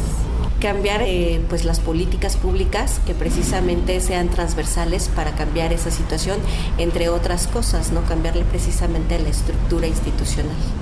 La sensibilización a la población y a los servidores públicos en general sobre el tema. Eh, que haya más cultura, más conciencia, que todos somos en parte iguales, no hay ni más ni menos. Pues es que siempre ha existido la equidad, pero realmente como que no lo tomamos en serio a veces. Pues informarnos, eh, informarnos y respetarnos cada quien, ¿no? No hay porque como que nos dan preferencia a las mujeres o así, o a veces en ciertos modos discriminan hacia los hombres, como por ejemplo en el Metrobús que hay una zona especial para mujeres y para los hombres pues ahí, así, como esas cosas. Las leyes han hecho cambios eh, para que haya un 50% de mujeres y 50% de hombres en las cámaras pero no son de hecho. Acuérdese de las Juanitas. Y pues mucho, mucho de esto a lo mejor este, lo provocamos nosotras. La tradición, las costumbres. Muy bien, bueno, pues eso es parte de lo que dijeron a los micrófonos de Prisma RU algunas de las personas que como siempre salimos a preguntar su opinión a las calles. Y bueno, ya tengo aquí en esta cabina de Radio UNAM a cuatro estudiantes. Tenemos a Cintia Velar Castillo de Trabajo Social, recién egresada. Bienvenida, Cintia. Gracias, buenas tardes. Y también tenemos a Jesús Ignacio Marrero Hernández, del noveno semestre de Trabajo Social. También bienvenido, Jesús. Gracias, buenas tardes. Está Brenda Valdés, de la Facultad de Derecho. Brenda, bienvenida. Muchísimas gracias. ¿Estás en qué semestre? Tercer semestre. Tercer semestre. Y Jocelyn Espinosa, de Filosofía y Letras, del séptimo semestre. Sí. Pues bienvenidos sean todos ustedes. Gracias por estar aquí. Ya escuchábamos parte de lo que nos decía la doctora Ana Buquet para adentrarnos un poco en este tema. ¿Ustedes qué opinan acerca de lo que tenemos en México respecto a la igualdad, respecto a la, equidad de género, eh, qué tanto, cómo se sienten además ustedes como, mujeres, Ignacio también nos dará su, opinión al respecto, con, este tema, qué tanto nos falta, cómo, pues cómo se sienten en, en, pues como mexicanos en un país, ¿hay o no igualdad y equidad de género? Si les parece bien, empezamos por la derecha. Sí, gracias. Adelante. Mm, me parece que estamos en una brecha de crecimiento muy importante actualmente. Si bien hay una incorporación de, de, la, de, la, igualdad de género entre mujeres y hombres, creo que hay mucho trabajo por hacer, empezando por aclarar que eh, el término igualdad de género no quiere decir que las mujeres queremos ser iguales que los hombres, uh -huh. sino que estamos buscando oportun oportunidades de poder desarrollarnos en cualquier medio, en, en el trabajo, en nuestros hogares, en, cualquier ámbito social que nos permita desarrollarnos como personas y demostrar que tenemos diversas habilidades. Y que, el y que la equidad de género solamente son las herramientas que nos ayudan a lograr la igualdad de género en el sentido de que se busca tener derechos y responsabilidades y oportunidades tanto mujeres como hombres. Y bien lo decía eh, quien lanzó la iniciativa de He for She en el 2014, que el incorporar hombres y niños a esta iniciativa es un fuerte nexo para aportar a la igualdad de género en, en este ámbito. Y creo que México está impulsándose mucho en esta cuestión y la incorporación de, de la igualdad de género creo que es algo muy interesante, muy importante y que todos nos tenemos que acercar porque bien ayuda a deconstruir ciertos eh, perspectivas que tenemos acerca de este tema, que son importantes recalcar y, e investigar un poco más y acercarnos un poco a, destruir estas brechas que tenemos entre mujeres y hombres. Muy bien, gracias Cintia.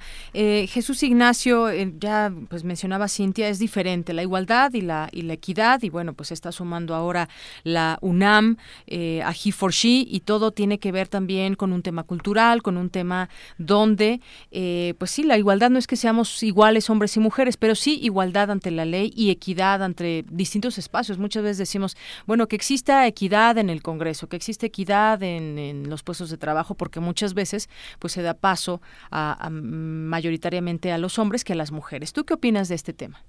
Pues que si bien este tema también este es muy importante y muy relevante, también hay que uh, verlo como un tema que se tiene que articular diferentes escenarios y diferentes actores claves en este tema, ¿no? El, el hecho de que no se no se vea como un tema solamente exclusivo de mujeres o que se tenga que atender solamente a las mujeres, sino verlo desde una visión muy intersectorial para poder este, te, generar estos espacios. Ya tenemos toda una serie de leyes, de programas, ya lo mencionaba la doctora Nabuquet, pero es muy importante también como darlo a conocer y que también es un tema que tiene que verse también a través de la cultura, ¿no? A través de nuestro quehacer cotidianos como estudiantes, como profesionistas, como docentes, en distintos espacios en el que nos estamos ubicándonos, situar esta problemática en esos espacios para poder generar ciertas acciones que desde nuestros espacios podamos uh, generar las transformaciones, También es un tema que, que, es muy importante ta, situarlo también dentro de la universidad, ¿no? O sea,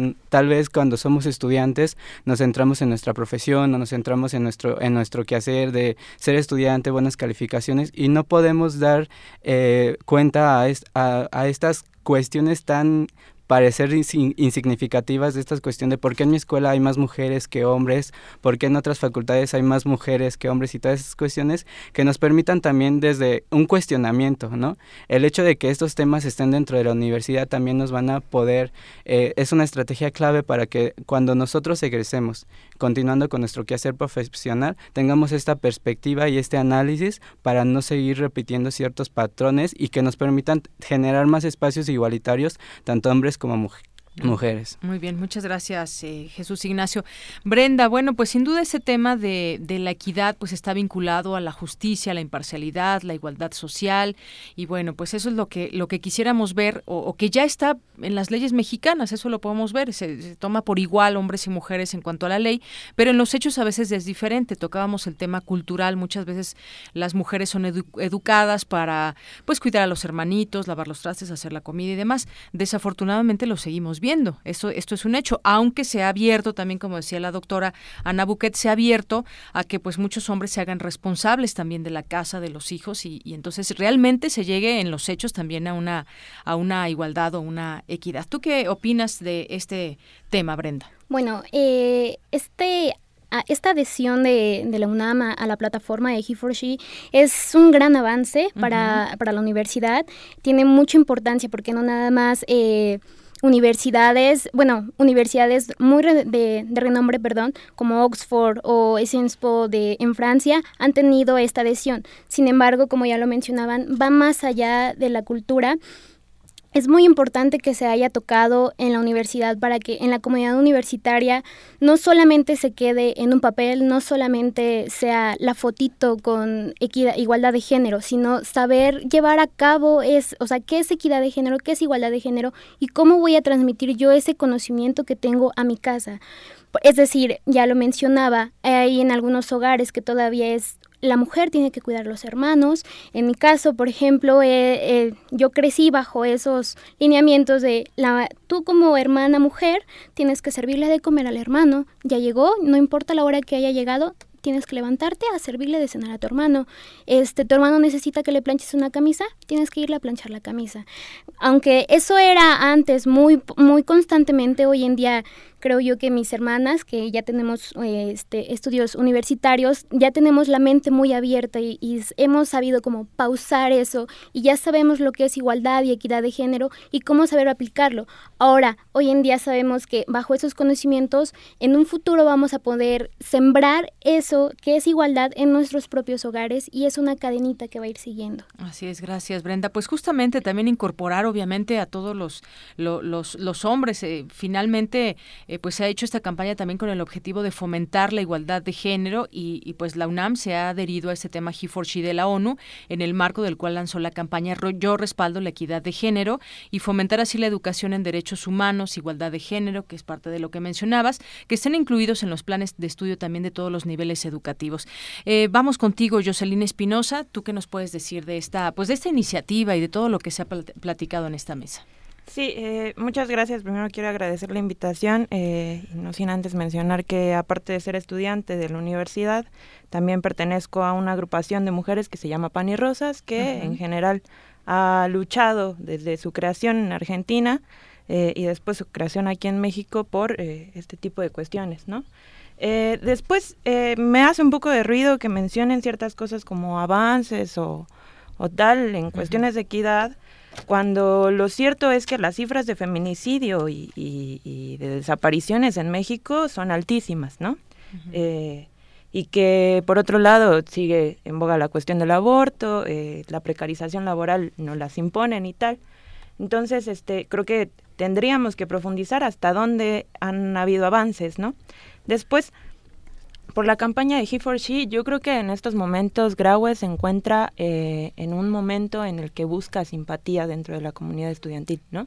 Eh, después de lo que fue el 24A, después de las cuestiones de violencia, yo creo que se ve medio que obligado a, a, añadirse a este programa, ¿no? Este, entonces, eh, yo, bueno, eh, podemos discutir acerca de qué es lo que incluye este programa y tal, pero yo lo que le criticaría es que en primera el protocolo, bueno, y, la campaña está hecha por fuera de la comunidad estudiantil, no se toma en cuenta para, para la toma de decisiones, este, siquiera con respecto a la violencia de género, ni académicas ni a trabajadoras, ¿no?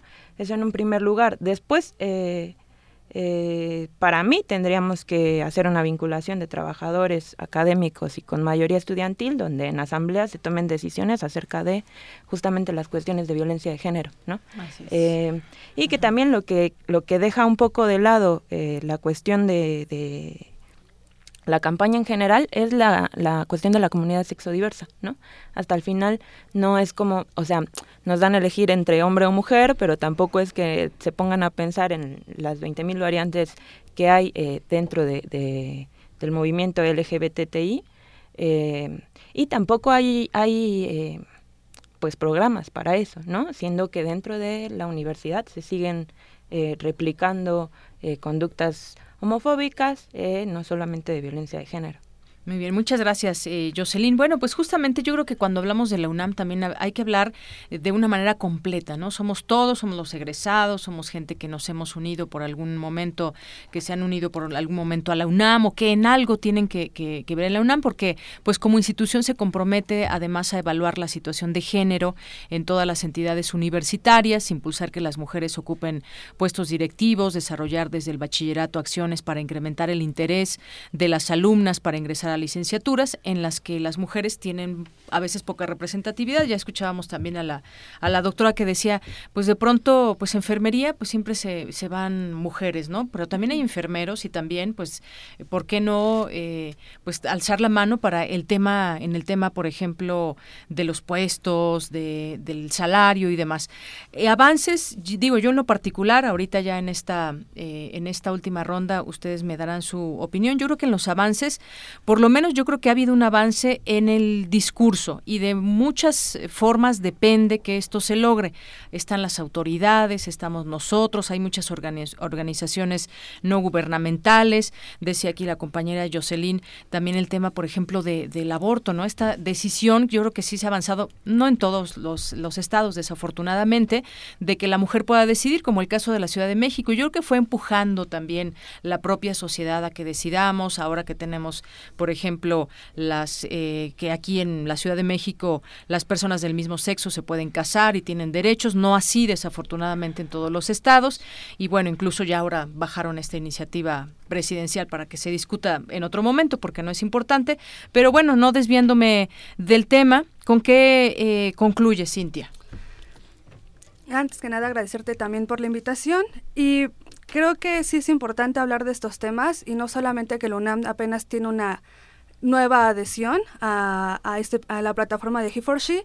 No es un tema nuevo en la UNAM. De hecho, tenemos el Centro de Estudios de la Mujer, de donde yo egresé de la Escuela Nacional de Trabajo Social, que está desde, los, desde 1996 y también aborda temas de igualdad de género. De hecho, también abro la invitación para el Seminario de Igualdad de Género. Es un seminario permanente que inicia el 2 de septiembre y termina el 28 de, de octubre con un horario de, de 11 de la mañana a 2 de la tarde.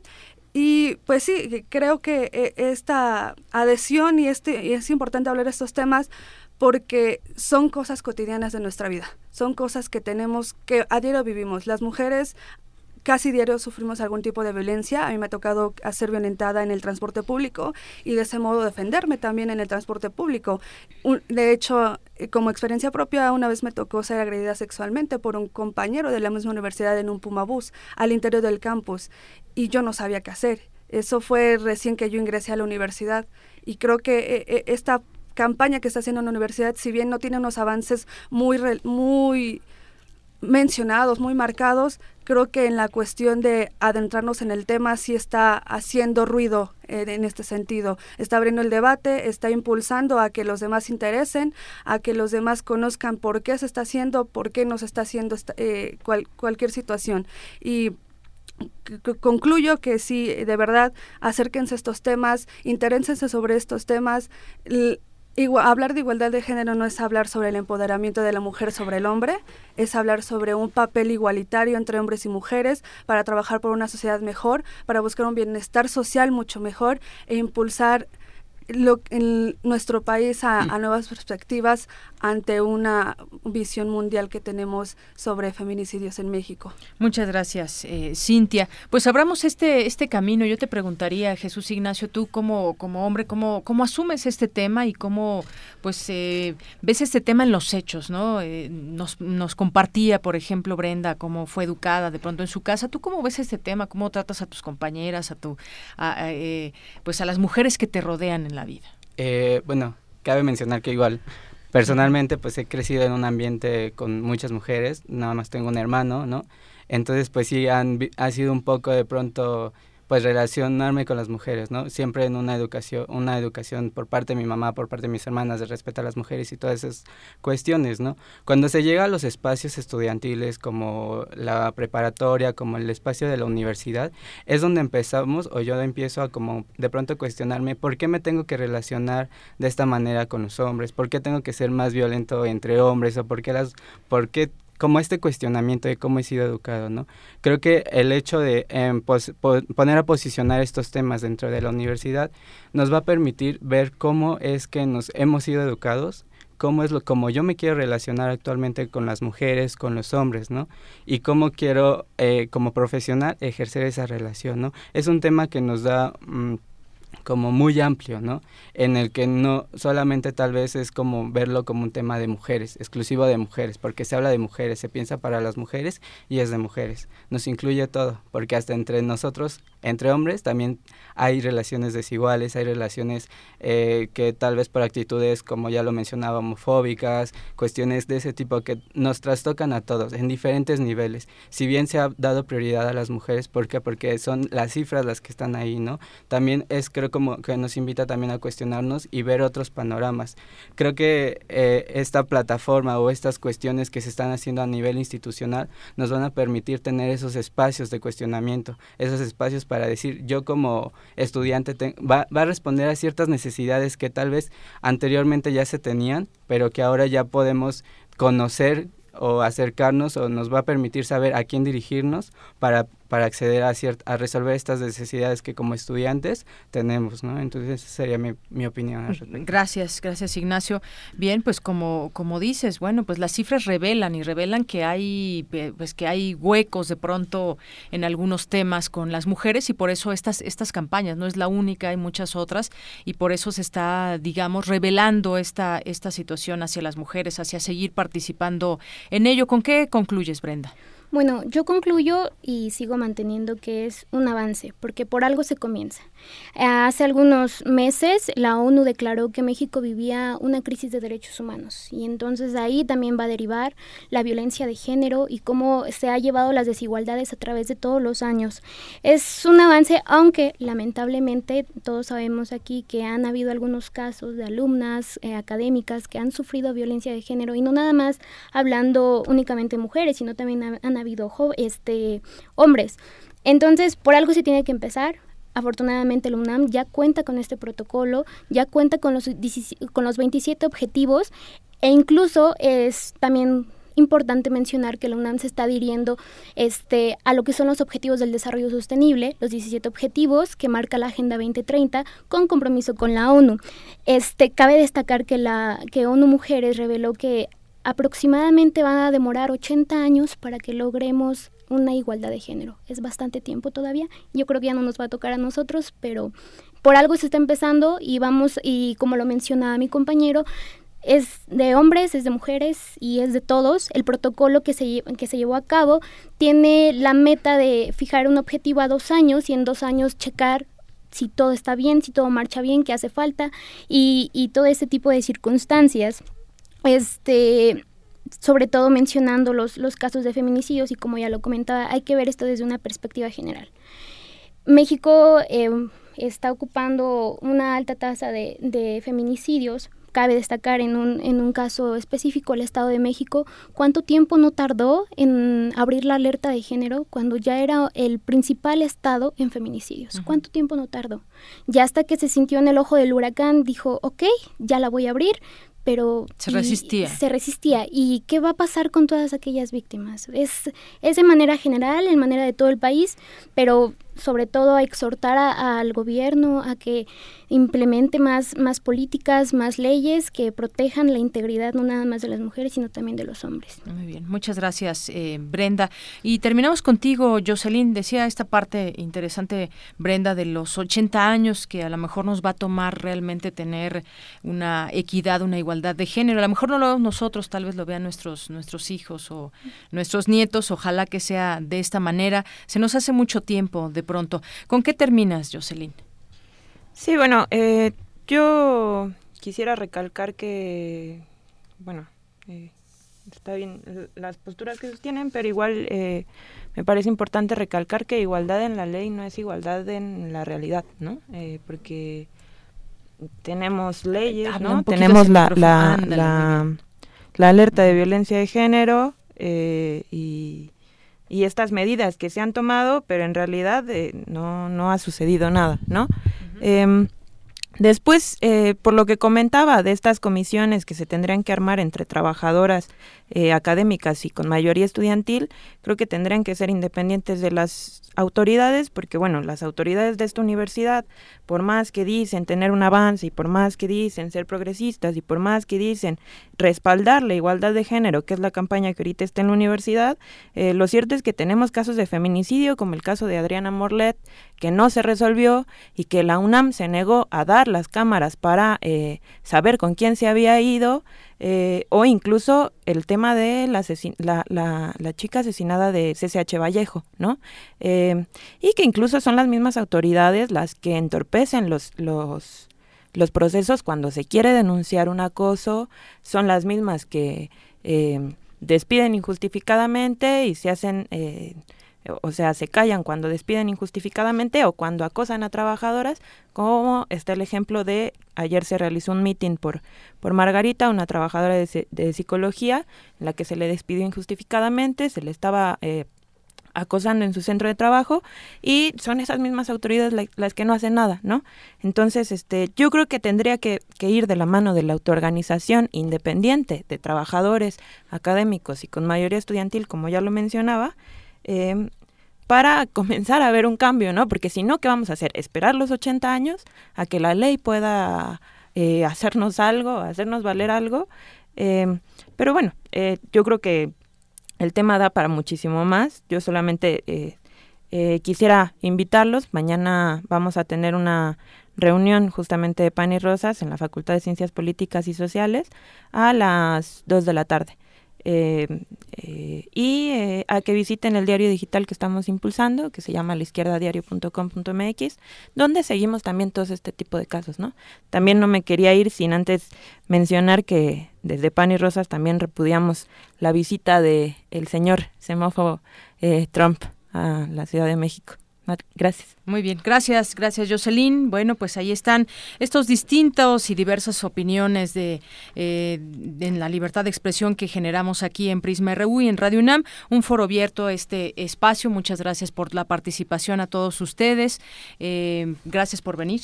Y pues bueno, en otro momento podremos platicar con ustedes. Muchas gracias, Cintia, Jesús, Ignacio, Brenda y Jocelyn. Buenas tardes. gracias. Bueno, pues vamos a hacer una pausa, es muy breve, no se vayan y regresamos. Para nosotros, tu opinión es muy importante. Síguenos en Facebook como Prisma RU. Queremos conocer tu opinión. Síguenos en Twitter como arroba PrismaRU.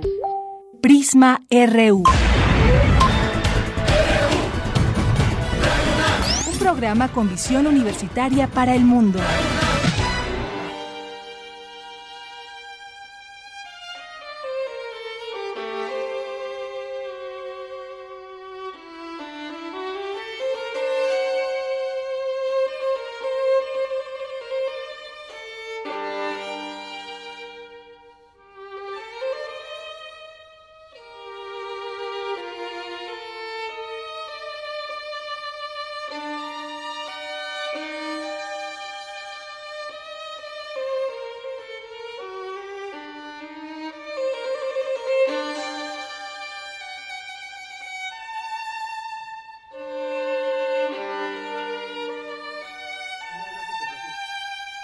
Regresamos, 2 con 37 minutos. Estamos escuchando, eh, escuchando a Isaac Perlman, que, pues bueno, es un violinista, contrajo poliomielitis a los cuatro años y, bueno, viéndose más adelante la necesidad de utilizar muletas para poder desplazarse y por ello toca el violín sentado. Estudió en la Academia de Música de Tel Aviv antes de mudarse a los Estados Unidos y se ha destacado por su manera de tocar, como estamos escuchando.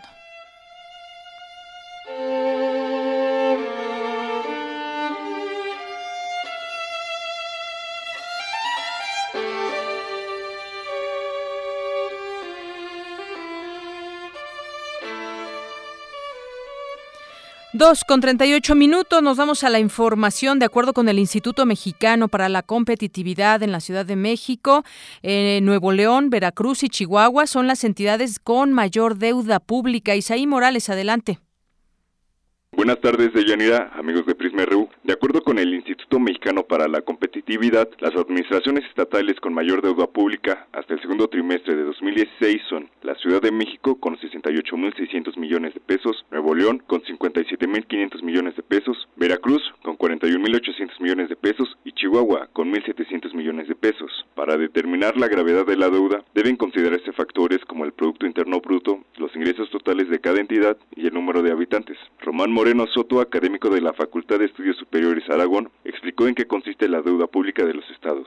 La Constitución Federal establece que será deuda solamente aquello que sea aprobado por los legislativos y que se considere que es para garantizar acciones de infraestructura que garanticen el bienestar de la población. Sin embargo, muchos de los elementos en los cuales las entidades se han endeudado no tienen que ver con el incremento de infraestructura, sino que más bien tiene que ver con el manejo discrecional de ciertos ingresos, sobre todo en el incremento del gasto corriente que tienen las entidades federativas y los municipios. Ahí tenemos un serio problema de opacidad en cuanto a este tipo de, compromisos que van adquiriendo los, los estados y municipios. El instituto detalló que de acuerdo a la población de cada entidad se puede establecer cuánto tendría que pagar cada habitante para saldar la deuda, a lo que se conoce como deuda estatal per cápita. Por ejemplo, en Coahuila, cada habitante tendría que pagar más de 12 mil pesos, con lo que se ubica como el estado con el nivel más alto de débito per cápita. Los estados que registraron el mayor incremento de deuda entre 2015 y 2016 fueron Durango con 31.4%, Colima con 20.7% y Sonora con 9.4%.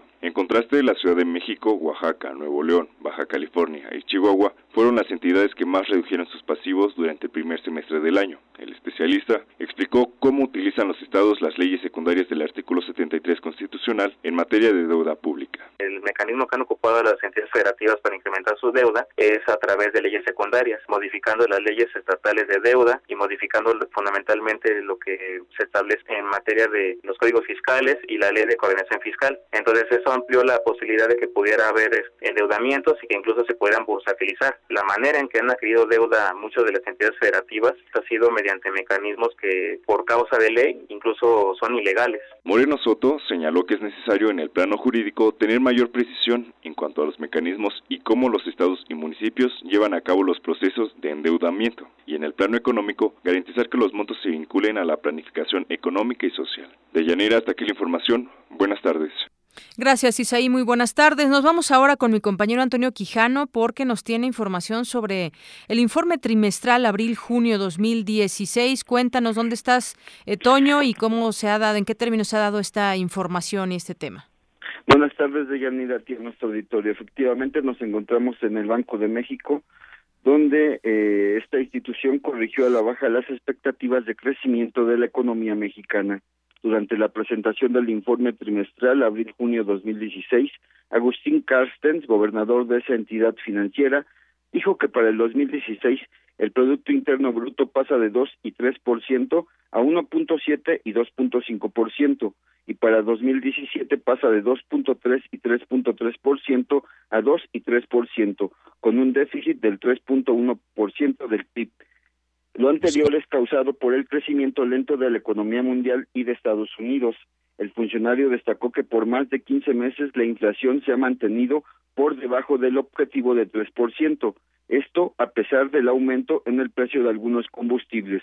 Escuchemos. Los cuales, a pesar de que haya habido algunos aumentos en el margen en gasolinas y en electricidad, ha habido reducciones en otros, en gas, y, y tomando todo en su conjunto, pues este, con base anual, eh, el índice de precios de energéticos pues está eh, variando eh, todavía bastante por debajo del 3%. De Yanira, Agustín Carsten dijo que hasta ahora la depreciación de nuestra moneda frente al dólar no se ha traspasado los precios de servicios y productos, pero dijo que estarán atentos a esta variable. Escuchemos. Eso no quita que el tipo de cambio, dado que ha tenido una depreciación pues este importante, sobre todo el último año y medio, en gran medida eh, reflejando factores externos, pues eso no influya como ya hemos visto, sobre los precios eh, y que en un momento pudiera afectar también la depreciación, eh, las expectativas de inflación. Hemos visto cómo la volatilidad en el tipo de cambio se ha mantenido bastante, eh, bastante alta, ¿no? Entonces esta pues sí es una variable que el Banco de México seguirá observando con mucho detalle también dijo que los recortes al gasto en Pemex realizados por la Secretaría de Hacienda y Crédito Público han sido insuficientes para compensar el déficit que se ubica en 3% del PIB de la cuenta corriente. Esto ante la caída de los precios del petróleo. Escuchemos. Eh, sería deseable que se lleven a cabo las acciones ha venido eh, delineando la Secretaría de Hacienda para el paquete fiscal del año entrante, incluso para este año, para eh, controlar e incluso reducir gradualmente este déficit en cuenta corriente. De Yanira Auditorio, finalmente el funcionario no descartó que las elecciones en Estados Unidos afecten las variables económicas. Hasta aquí mi reporte. De Yanira, buenas tardes. Gracias, Toño. Muy buenas tardes. Gracias por esta información. Y bueno, pues nos vamos a internacional. Global RU.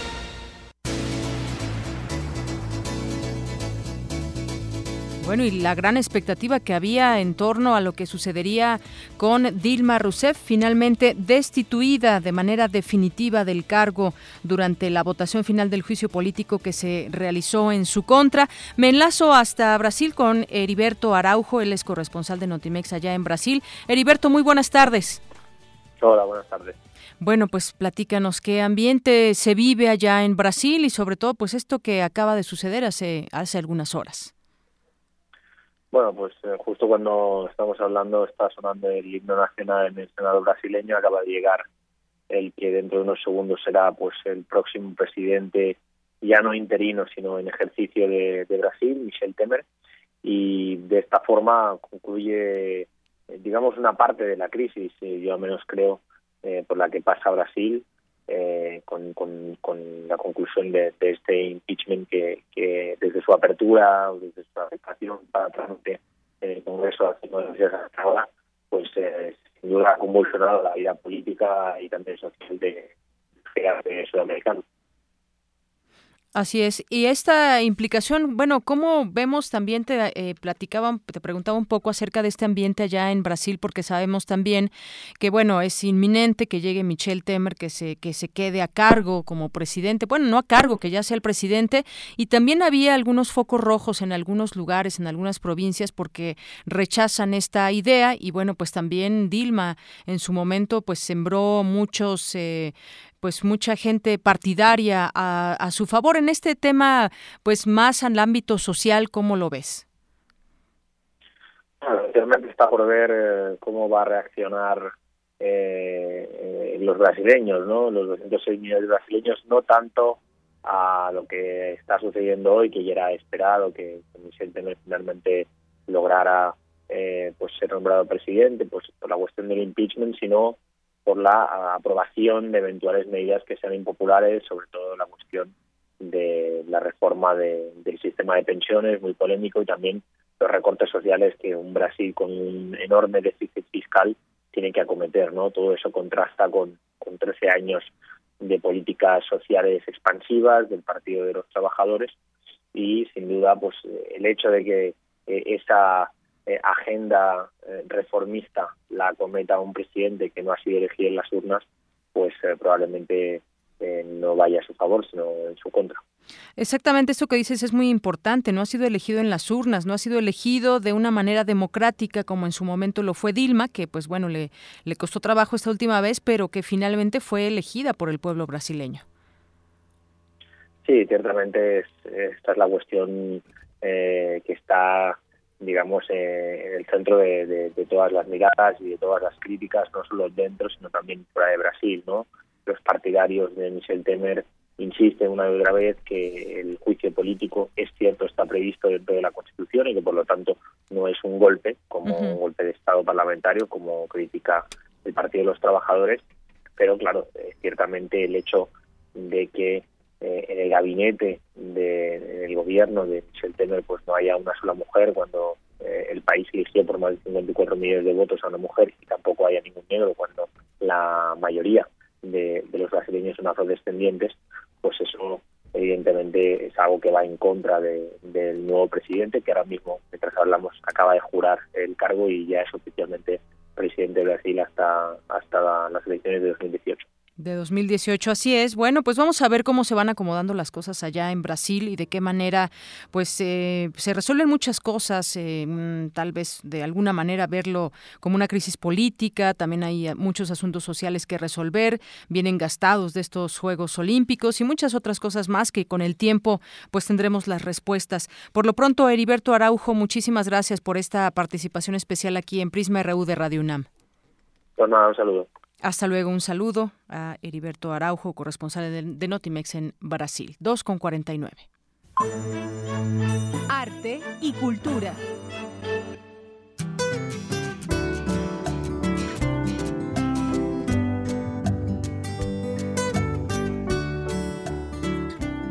Y ya nos acompaña aquí Tamara Quiroz de nueva cuenta porque nos tiene un gran invitado el día de hoy. Adelante Tamara. Gracias Deyanira, así es, es un gran invitado. Primero quiero comentarles que el 30 de julio de este año, en conmemoración por el Día Mundial contra la Trata, el secretario general de la ONU, Ban Ki-moon, dijo que los traficantes de personas se aprovechan de los más des desesperados, perdón, los más desesperados y vulnerables. Para poner fin a esta práctica inhumana debemos hacer más, de más para proteger a los migrantes y refugiados, sobre todo a los jóvenes, las mujeres y los niños, de quienes se aprovechan de su deseo de alcanzar un futuro mejor, más seguro y más digno. Solo una de cada 100 víctimas de trata es rescatada de en la actualidad. Entre las víctimas se incluye a personas que sufren matrimonios forzados, explotación sexual, reclutamiento de menores en grupos armados, trabajo forzado y trabajo infantil o robo de órganos. Hoy, como ya lo mencionabas, nos acompaña en cabina Diego Álvarez Robledo. Él es egresado de la Facultad de Filosofía y Letras de la UNAM, ha publicado cuentos, ensayos, poesías y actualmente dirige la obra de teatro Handel. Diego, muchísimas gracias por acompañarnos esta tarde. Em, muchas gracias por la invitación, por abrir este espacio. Em, bueno, antes que nada una pequeña aclaración. Yo no dirijo la obra, yo soy el dramaturgo de la obra. El dramaturgo, sí. Yo escribí la obra. Em, bueno, pues como ya mencionaste un poco acerca del tema, el tema es la trata de personas y solo por los límites del teatro solo alcanza a mostrar una, un pequeño asomo, un pequeñísimo asomo a, lo, a la complejidad de este problema. Cuenta tres historias, todas suceden en la Ciudad de México y un poco la idea de contar estas historias es mostrar... un cómo funcionan la trata de personas en ciertos sectores bastante distintos entre sí, ¿no? Creo que una de las cosas más no sé si graves, pero una de las cosas que han permitido que este fenómeno se extienda y continúe en la actualidad, ¿no? Tiene que ver con lo difícil que es visibilizarlo en un principio y lo normalizado que está en ciertas circunstancias.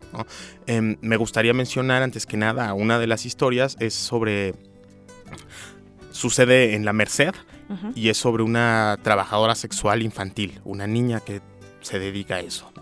Em, esta historia la tomé de una experiencia muy personal. Mi madre mucho tiempo trabajó, eh, pues, haciendo educación con las trabajadoras sexuales de la Merced. Eh, en un grupo activista que les enseñaba a utilizar el condón y a proteger su salud sexual y reproductiva en ese asunto, ¿no? Ella recopiló muchas horas de entrevista con distintas trabajadoras sexuales y em, una de ellas, de donde yo tomé la historia, pues el momento en el que fue entrevistada tenía 60 años, pero ella trabajaba desde los 9 años en la Merced, ¿no? Una vida entera. Y parte de lo que me intriga muchísimo de, la entrevista es cómo no solo está normalizado hacia afuera, no solo es la gente que pasa todos los días por la Merced y ve niñas casi en un escaparate, ¿no? Sino cómo las víctimas de la trata de personas en ese sentido, em, pues aprenden a normalizar su condición. Vives en un estado que cualquier persona viéndolo de fuera diría esto es lo más deplorable que le puede pasar a alguien, es lo más humillante que le puede pasar a alguien, pero sin embargo es una niña y las niñas aprenden a ser felices, parte de la naturaleza humana que es hermosa, que ahorita sucede, por ejemplo, en la guerra de Siria con todos los niños que son víctimas, con todas las mujeres, es que hay algo que te impulsa a buscar la felicidad, no importa qué tan deplorable sea la situación. Em, creo que un poco platicando eh, sobre este asunto llegamos a, lo que fue para mí este proceso de dramaturgia que decíamos buscar lo bello de lo atroz. Y no quiere decir en ningún sentido hacer una apología, sino al contrario, ¿no? Yo creo que en el momento en el que denuncias un fenómeno tal como es, sin melodramatizarlo, sin hacer que los villanos sean villanos y que las víctimas sean solo víctimas, sino tratando de entender cómo es la complejidad del ser humano que participa en estos negocios, tanto la víctima como el criminal que, que, la sostiene y el que consume e, ese, negocio. Es la red, O sea, yo creo que eh, ahí hay una red y cada uno de ellos es un ser humano em, que por ciertos condicionantes sociales, personales, éticos, hace lo que hace, ¿no? Y en, creo que en la medida, o lo que queremos decir con esta obra, es que en la medida en la que nosotros creamos que eso es algo que sucede casi detrás de un muro enorme, ¿no? Casi que dice lo hace la gente mala y lo hace y algunas pobres personas son víctimas, ¿no? Em, nos alejaremos más de ver cómo es ese, ese hecho en su realidad, ¿no?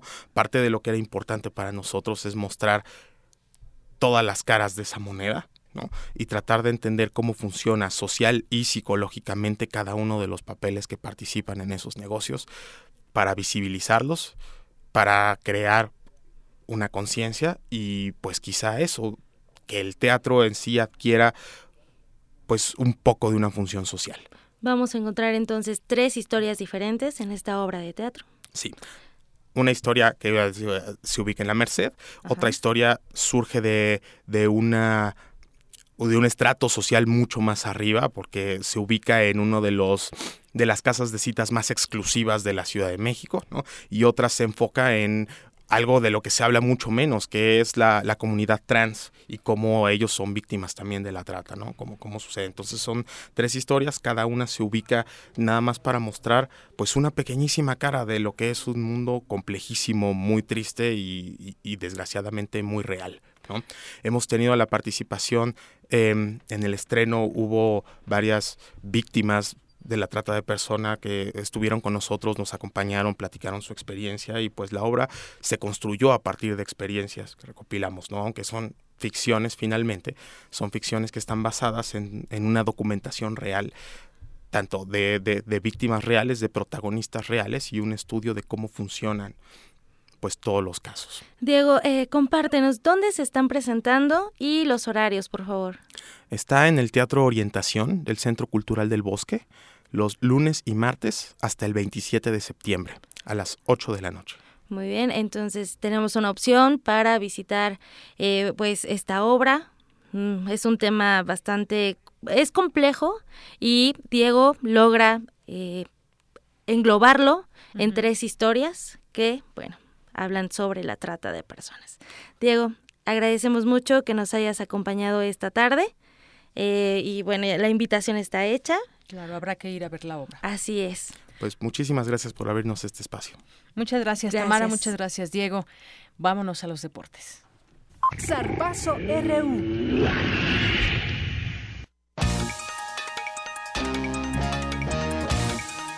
Y nos vamos a los deportes. Eric, adelante. Este mediodía, el delantero mexicano Alan Pulido fue presentado con las Chivas del Guadalajara. El ariete tamaulipeco fue comprado en 15 millones de dólares y se convirtió en el jugador más caro de la historia de la Liga MX. En más información de fútbol, la selección mexicana continúa con su preparación para visitar el próximo viernes a El Salvador, en el marco de las eliminatorias mundialistas de la CONCACAF. En la lista de Juan Carlos Osorio, técnico del cuadro azteca, hay tres jóvenes que tendrán oportunidad de debutar con el tricolor. Martín Barragán, Ángel Sepúlveda y Ángel Saldívar. Sepúlveda aseguró que están listos para afrontar este compromiso. No, creo que anteriormente lo mencionaba, ¿no? Eh, creo que somos hombres, eh, ya tenemos cierta experiencia también en, nuestros equipos en primera división. Sabemos que, es, una plaza difícil, que puede ser eh, eh, que puede haber de todo. Entonces nosotros estamos eh, conscientes de eso y al contrario de, de miedo, creo que, que, tengo ansias porque, porque ya empiece, ¿no? Por, por estar ahí, por tratar de tener minutos y si es así, aprovecharlos de la mejor manera. Por su parte, Ángel Saldívar confía en que sacarán un buen resultado el viernes. Una motivación, un bonito reto y al fin y al cabo esto es fútbol y, y pues como dijo Ángel, eh, ya tenemos experiencia en nuestros clubes como, como para, para achicarnos o ante esas situaciones. Sabemos que el, el clima va a ser hostil, nos lo dijo el profe, pero, pero al fin y al cabo es fútbol y pues la gente de afuera no juega. Quien también está en la convocatoria mexicana es Diego Reyes, jugador que, afirman algunos medios españoles, ya tiene nuevo club. Se trata del español de Barcelona, equipo que habría llegado a un acuerdo con el Porto de Portugal para tener, un, eh, para tener al zaguero azteca en sus filas. De Yanira, es la información que tengo el día de hoy. Nos escuchamos mañana. Claro que sí, Eric. Muchas gracias. Era Vicky Sánchez, mi compañera Vicky Sánchez nos tiene lo último en la información. Adelante, Vicky. Sí, ¿qué tal, Este miércoles el rector de la UNAM, Enrique Graue, firmó un convenio de colaboración general con dos universidades francesas para realizar conjuntamente actividades académicas, científicas y culturales en áreas de interés común. Integrantes de la sección 18 de la Coordinadora Nacional de Trabajadores de Michoacán restablecieron el servicio de peaje en autopista siglo XXI Morelia Lázaro Cárdenas luego de haberla tomado por tres horas, permitiendo la libre circulación de los automovilistas. La Asamblea Legislativa del Distrito Federal pidió al, al, presidente Enrique Peña Nieto exigir a Donald Trump, candidato republicano a la presidencia de Estados Unidos, que se disculpe con el pueblo mexicano y se retracte de su proyecto fascista de construir un muro fronterizo si gana las elecciones. Tras la aprobación de diversos exhortos y recibir informes de las comisiones legislativas y la especial de seguimiento del caso Nochixtlán, el presidente de la mesa directiva de la Comisión Permanente del Congreso de la Unión, Roberto Gil Suart, concluyó los trabajos de trabajo del periodo correspondiente al segundo receso del primer año de ejercicio de la sexagésima tercera legislatura. Esta es la información a este momento. Muy buenas tardes. Gracias, Vicky. Muy buenas tardes. Ya nos vamos. Antes, rápidamente nos enlazamos otra vez al Ángel de la Independencia. Ya se encuentra mi compañero Rafael Arce. Adelante, Rafael. Deyanira, buenas tardes, un saludo al auditorio. Ya no rebasan las 20 personas las que están ahora aquí precisamente en el Ángel de la Independencia con cartulenas como de que en la que, podemos leer Trump eh, come back to hell, eh, Trump regresa al infierno. Bueno, una de estas cartulinas la sostiene un joven que está aquí precisamente en el Ángel de la Independencia y le preguntamos, ¿te agravia la presencia de Donald Trump en México? Sí, es una presencia que repudiamos, estamos aquí manifestándonos porque no queremos a Donald acá. No sabemos por qué Enrique lo, lo, invitó. Enrique. Sí, Enrique Peña, o digo, es alguien que no reconocemos como presidente, ha perdido su popularidad, probablemente eh, va a, pues, a llegar y agachar la cabeza como, como acostumbra. No sabemos qué va a comprometer con, con, este señor. Una reunión a puerta cerrada no tenía por qué ser a puerta cerrada, tiene que ser pública y, y ser claro y transparente con respecto a qué temas van a tratar. Gracias. Los claxones no dejan de sonar, los eh, conductores que pasan por el Ángel de la Independencia, en, eh, pues como una señal, una señal eh, de sincronía precisamente con estos manifestantes. Llama la atención de Yanira Auditorio la presencia de ciudadanos, incluso estadounidenses. Tenemos aquí a Lori, ella es de Michigan, y le vamos a preguntar cuál es su opinión precisamente en torno a Donald Trump. Lori, you are near to your embassy. What is your opinion about Donald Trump? Um, my opinion about him is that he uh, has no business being in the country of Mexico. He's said so many hateful things about the Mexican people in the last year okay. that uh, I understand Nieto's extension of an invitation, but I believe Trump should have declined.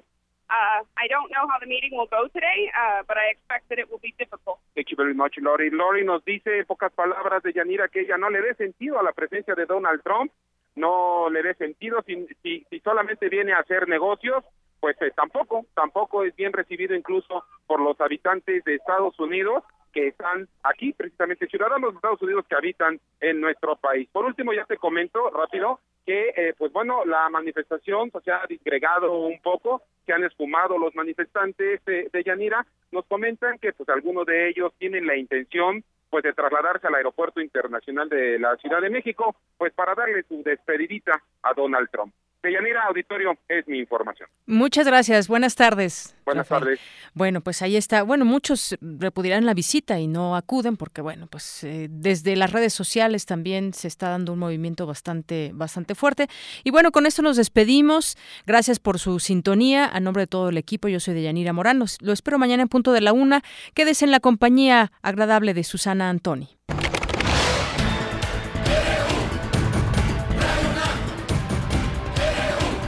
Prisma RU, los perfiles del acontecer universitario de México y el mundo en una frecuencia. De lunes a viernes, de 1 a 3 de la tarde. Radio UNAM, clásicamente informativa.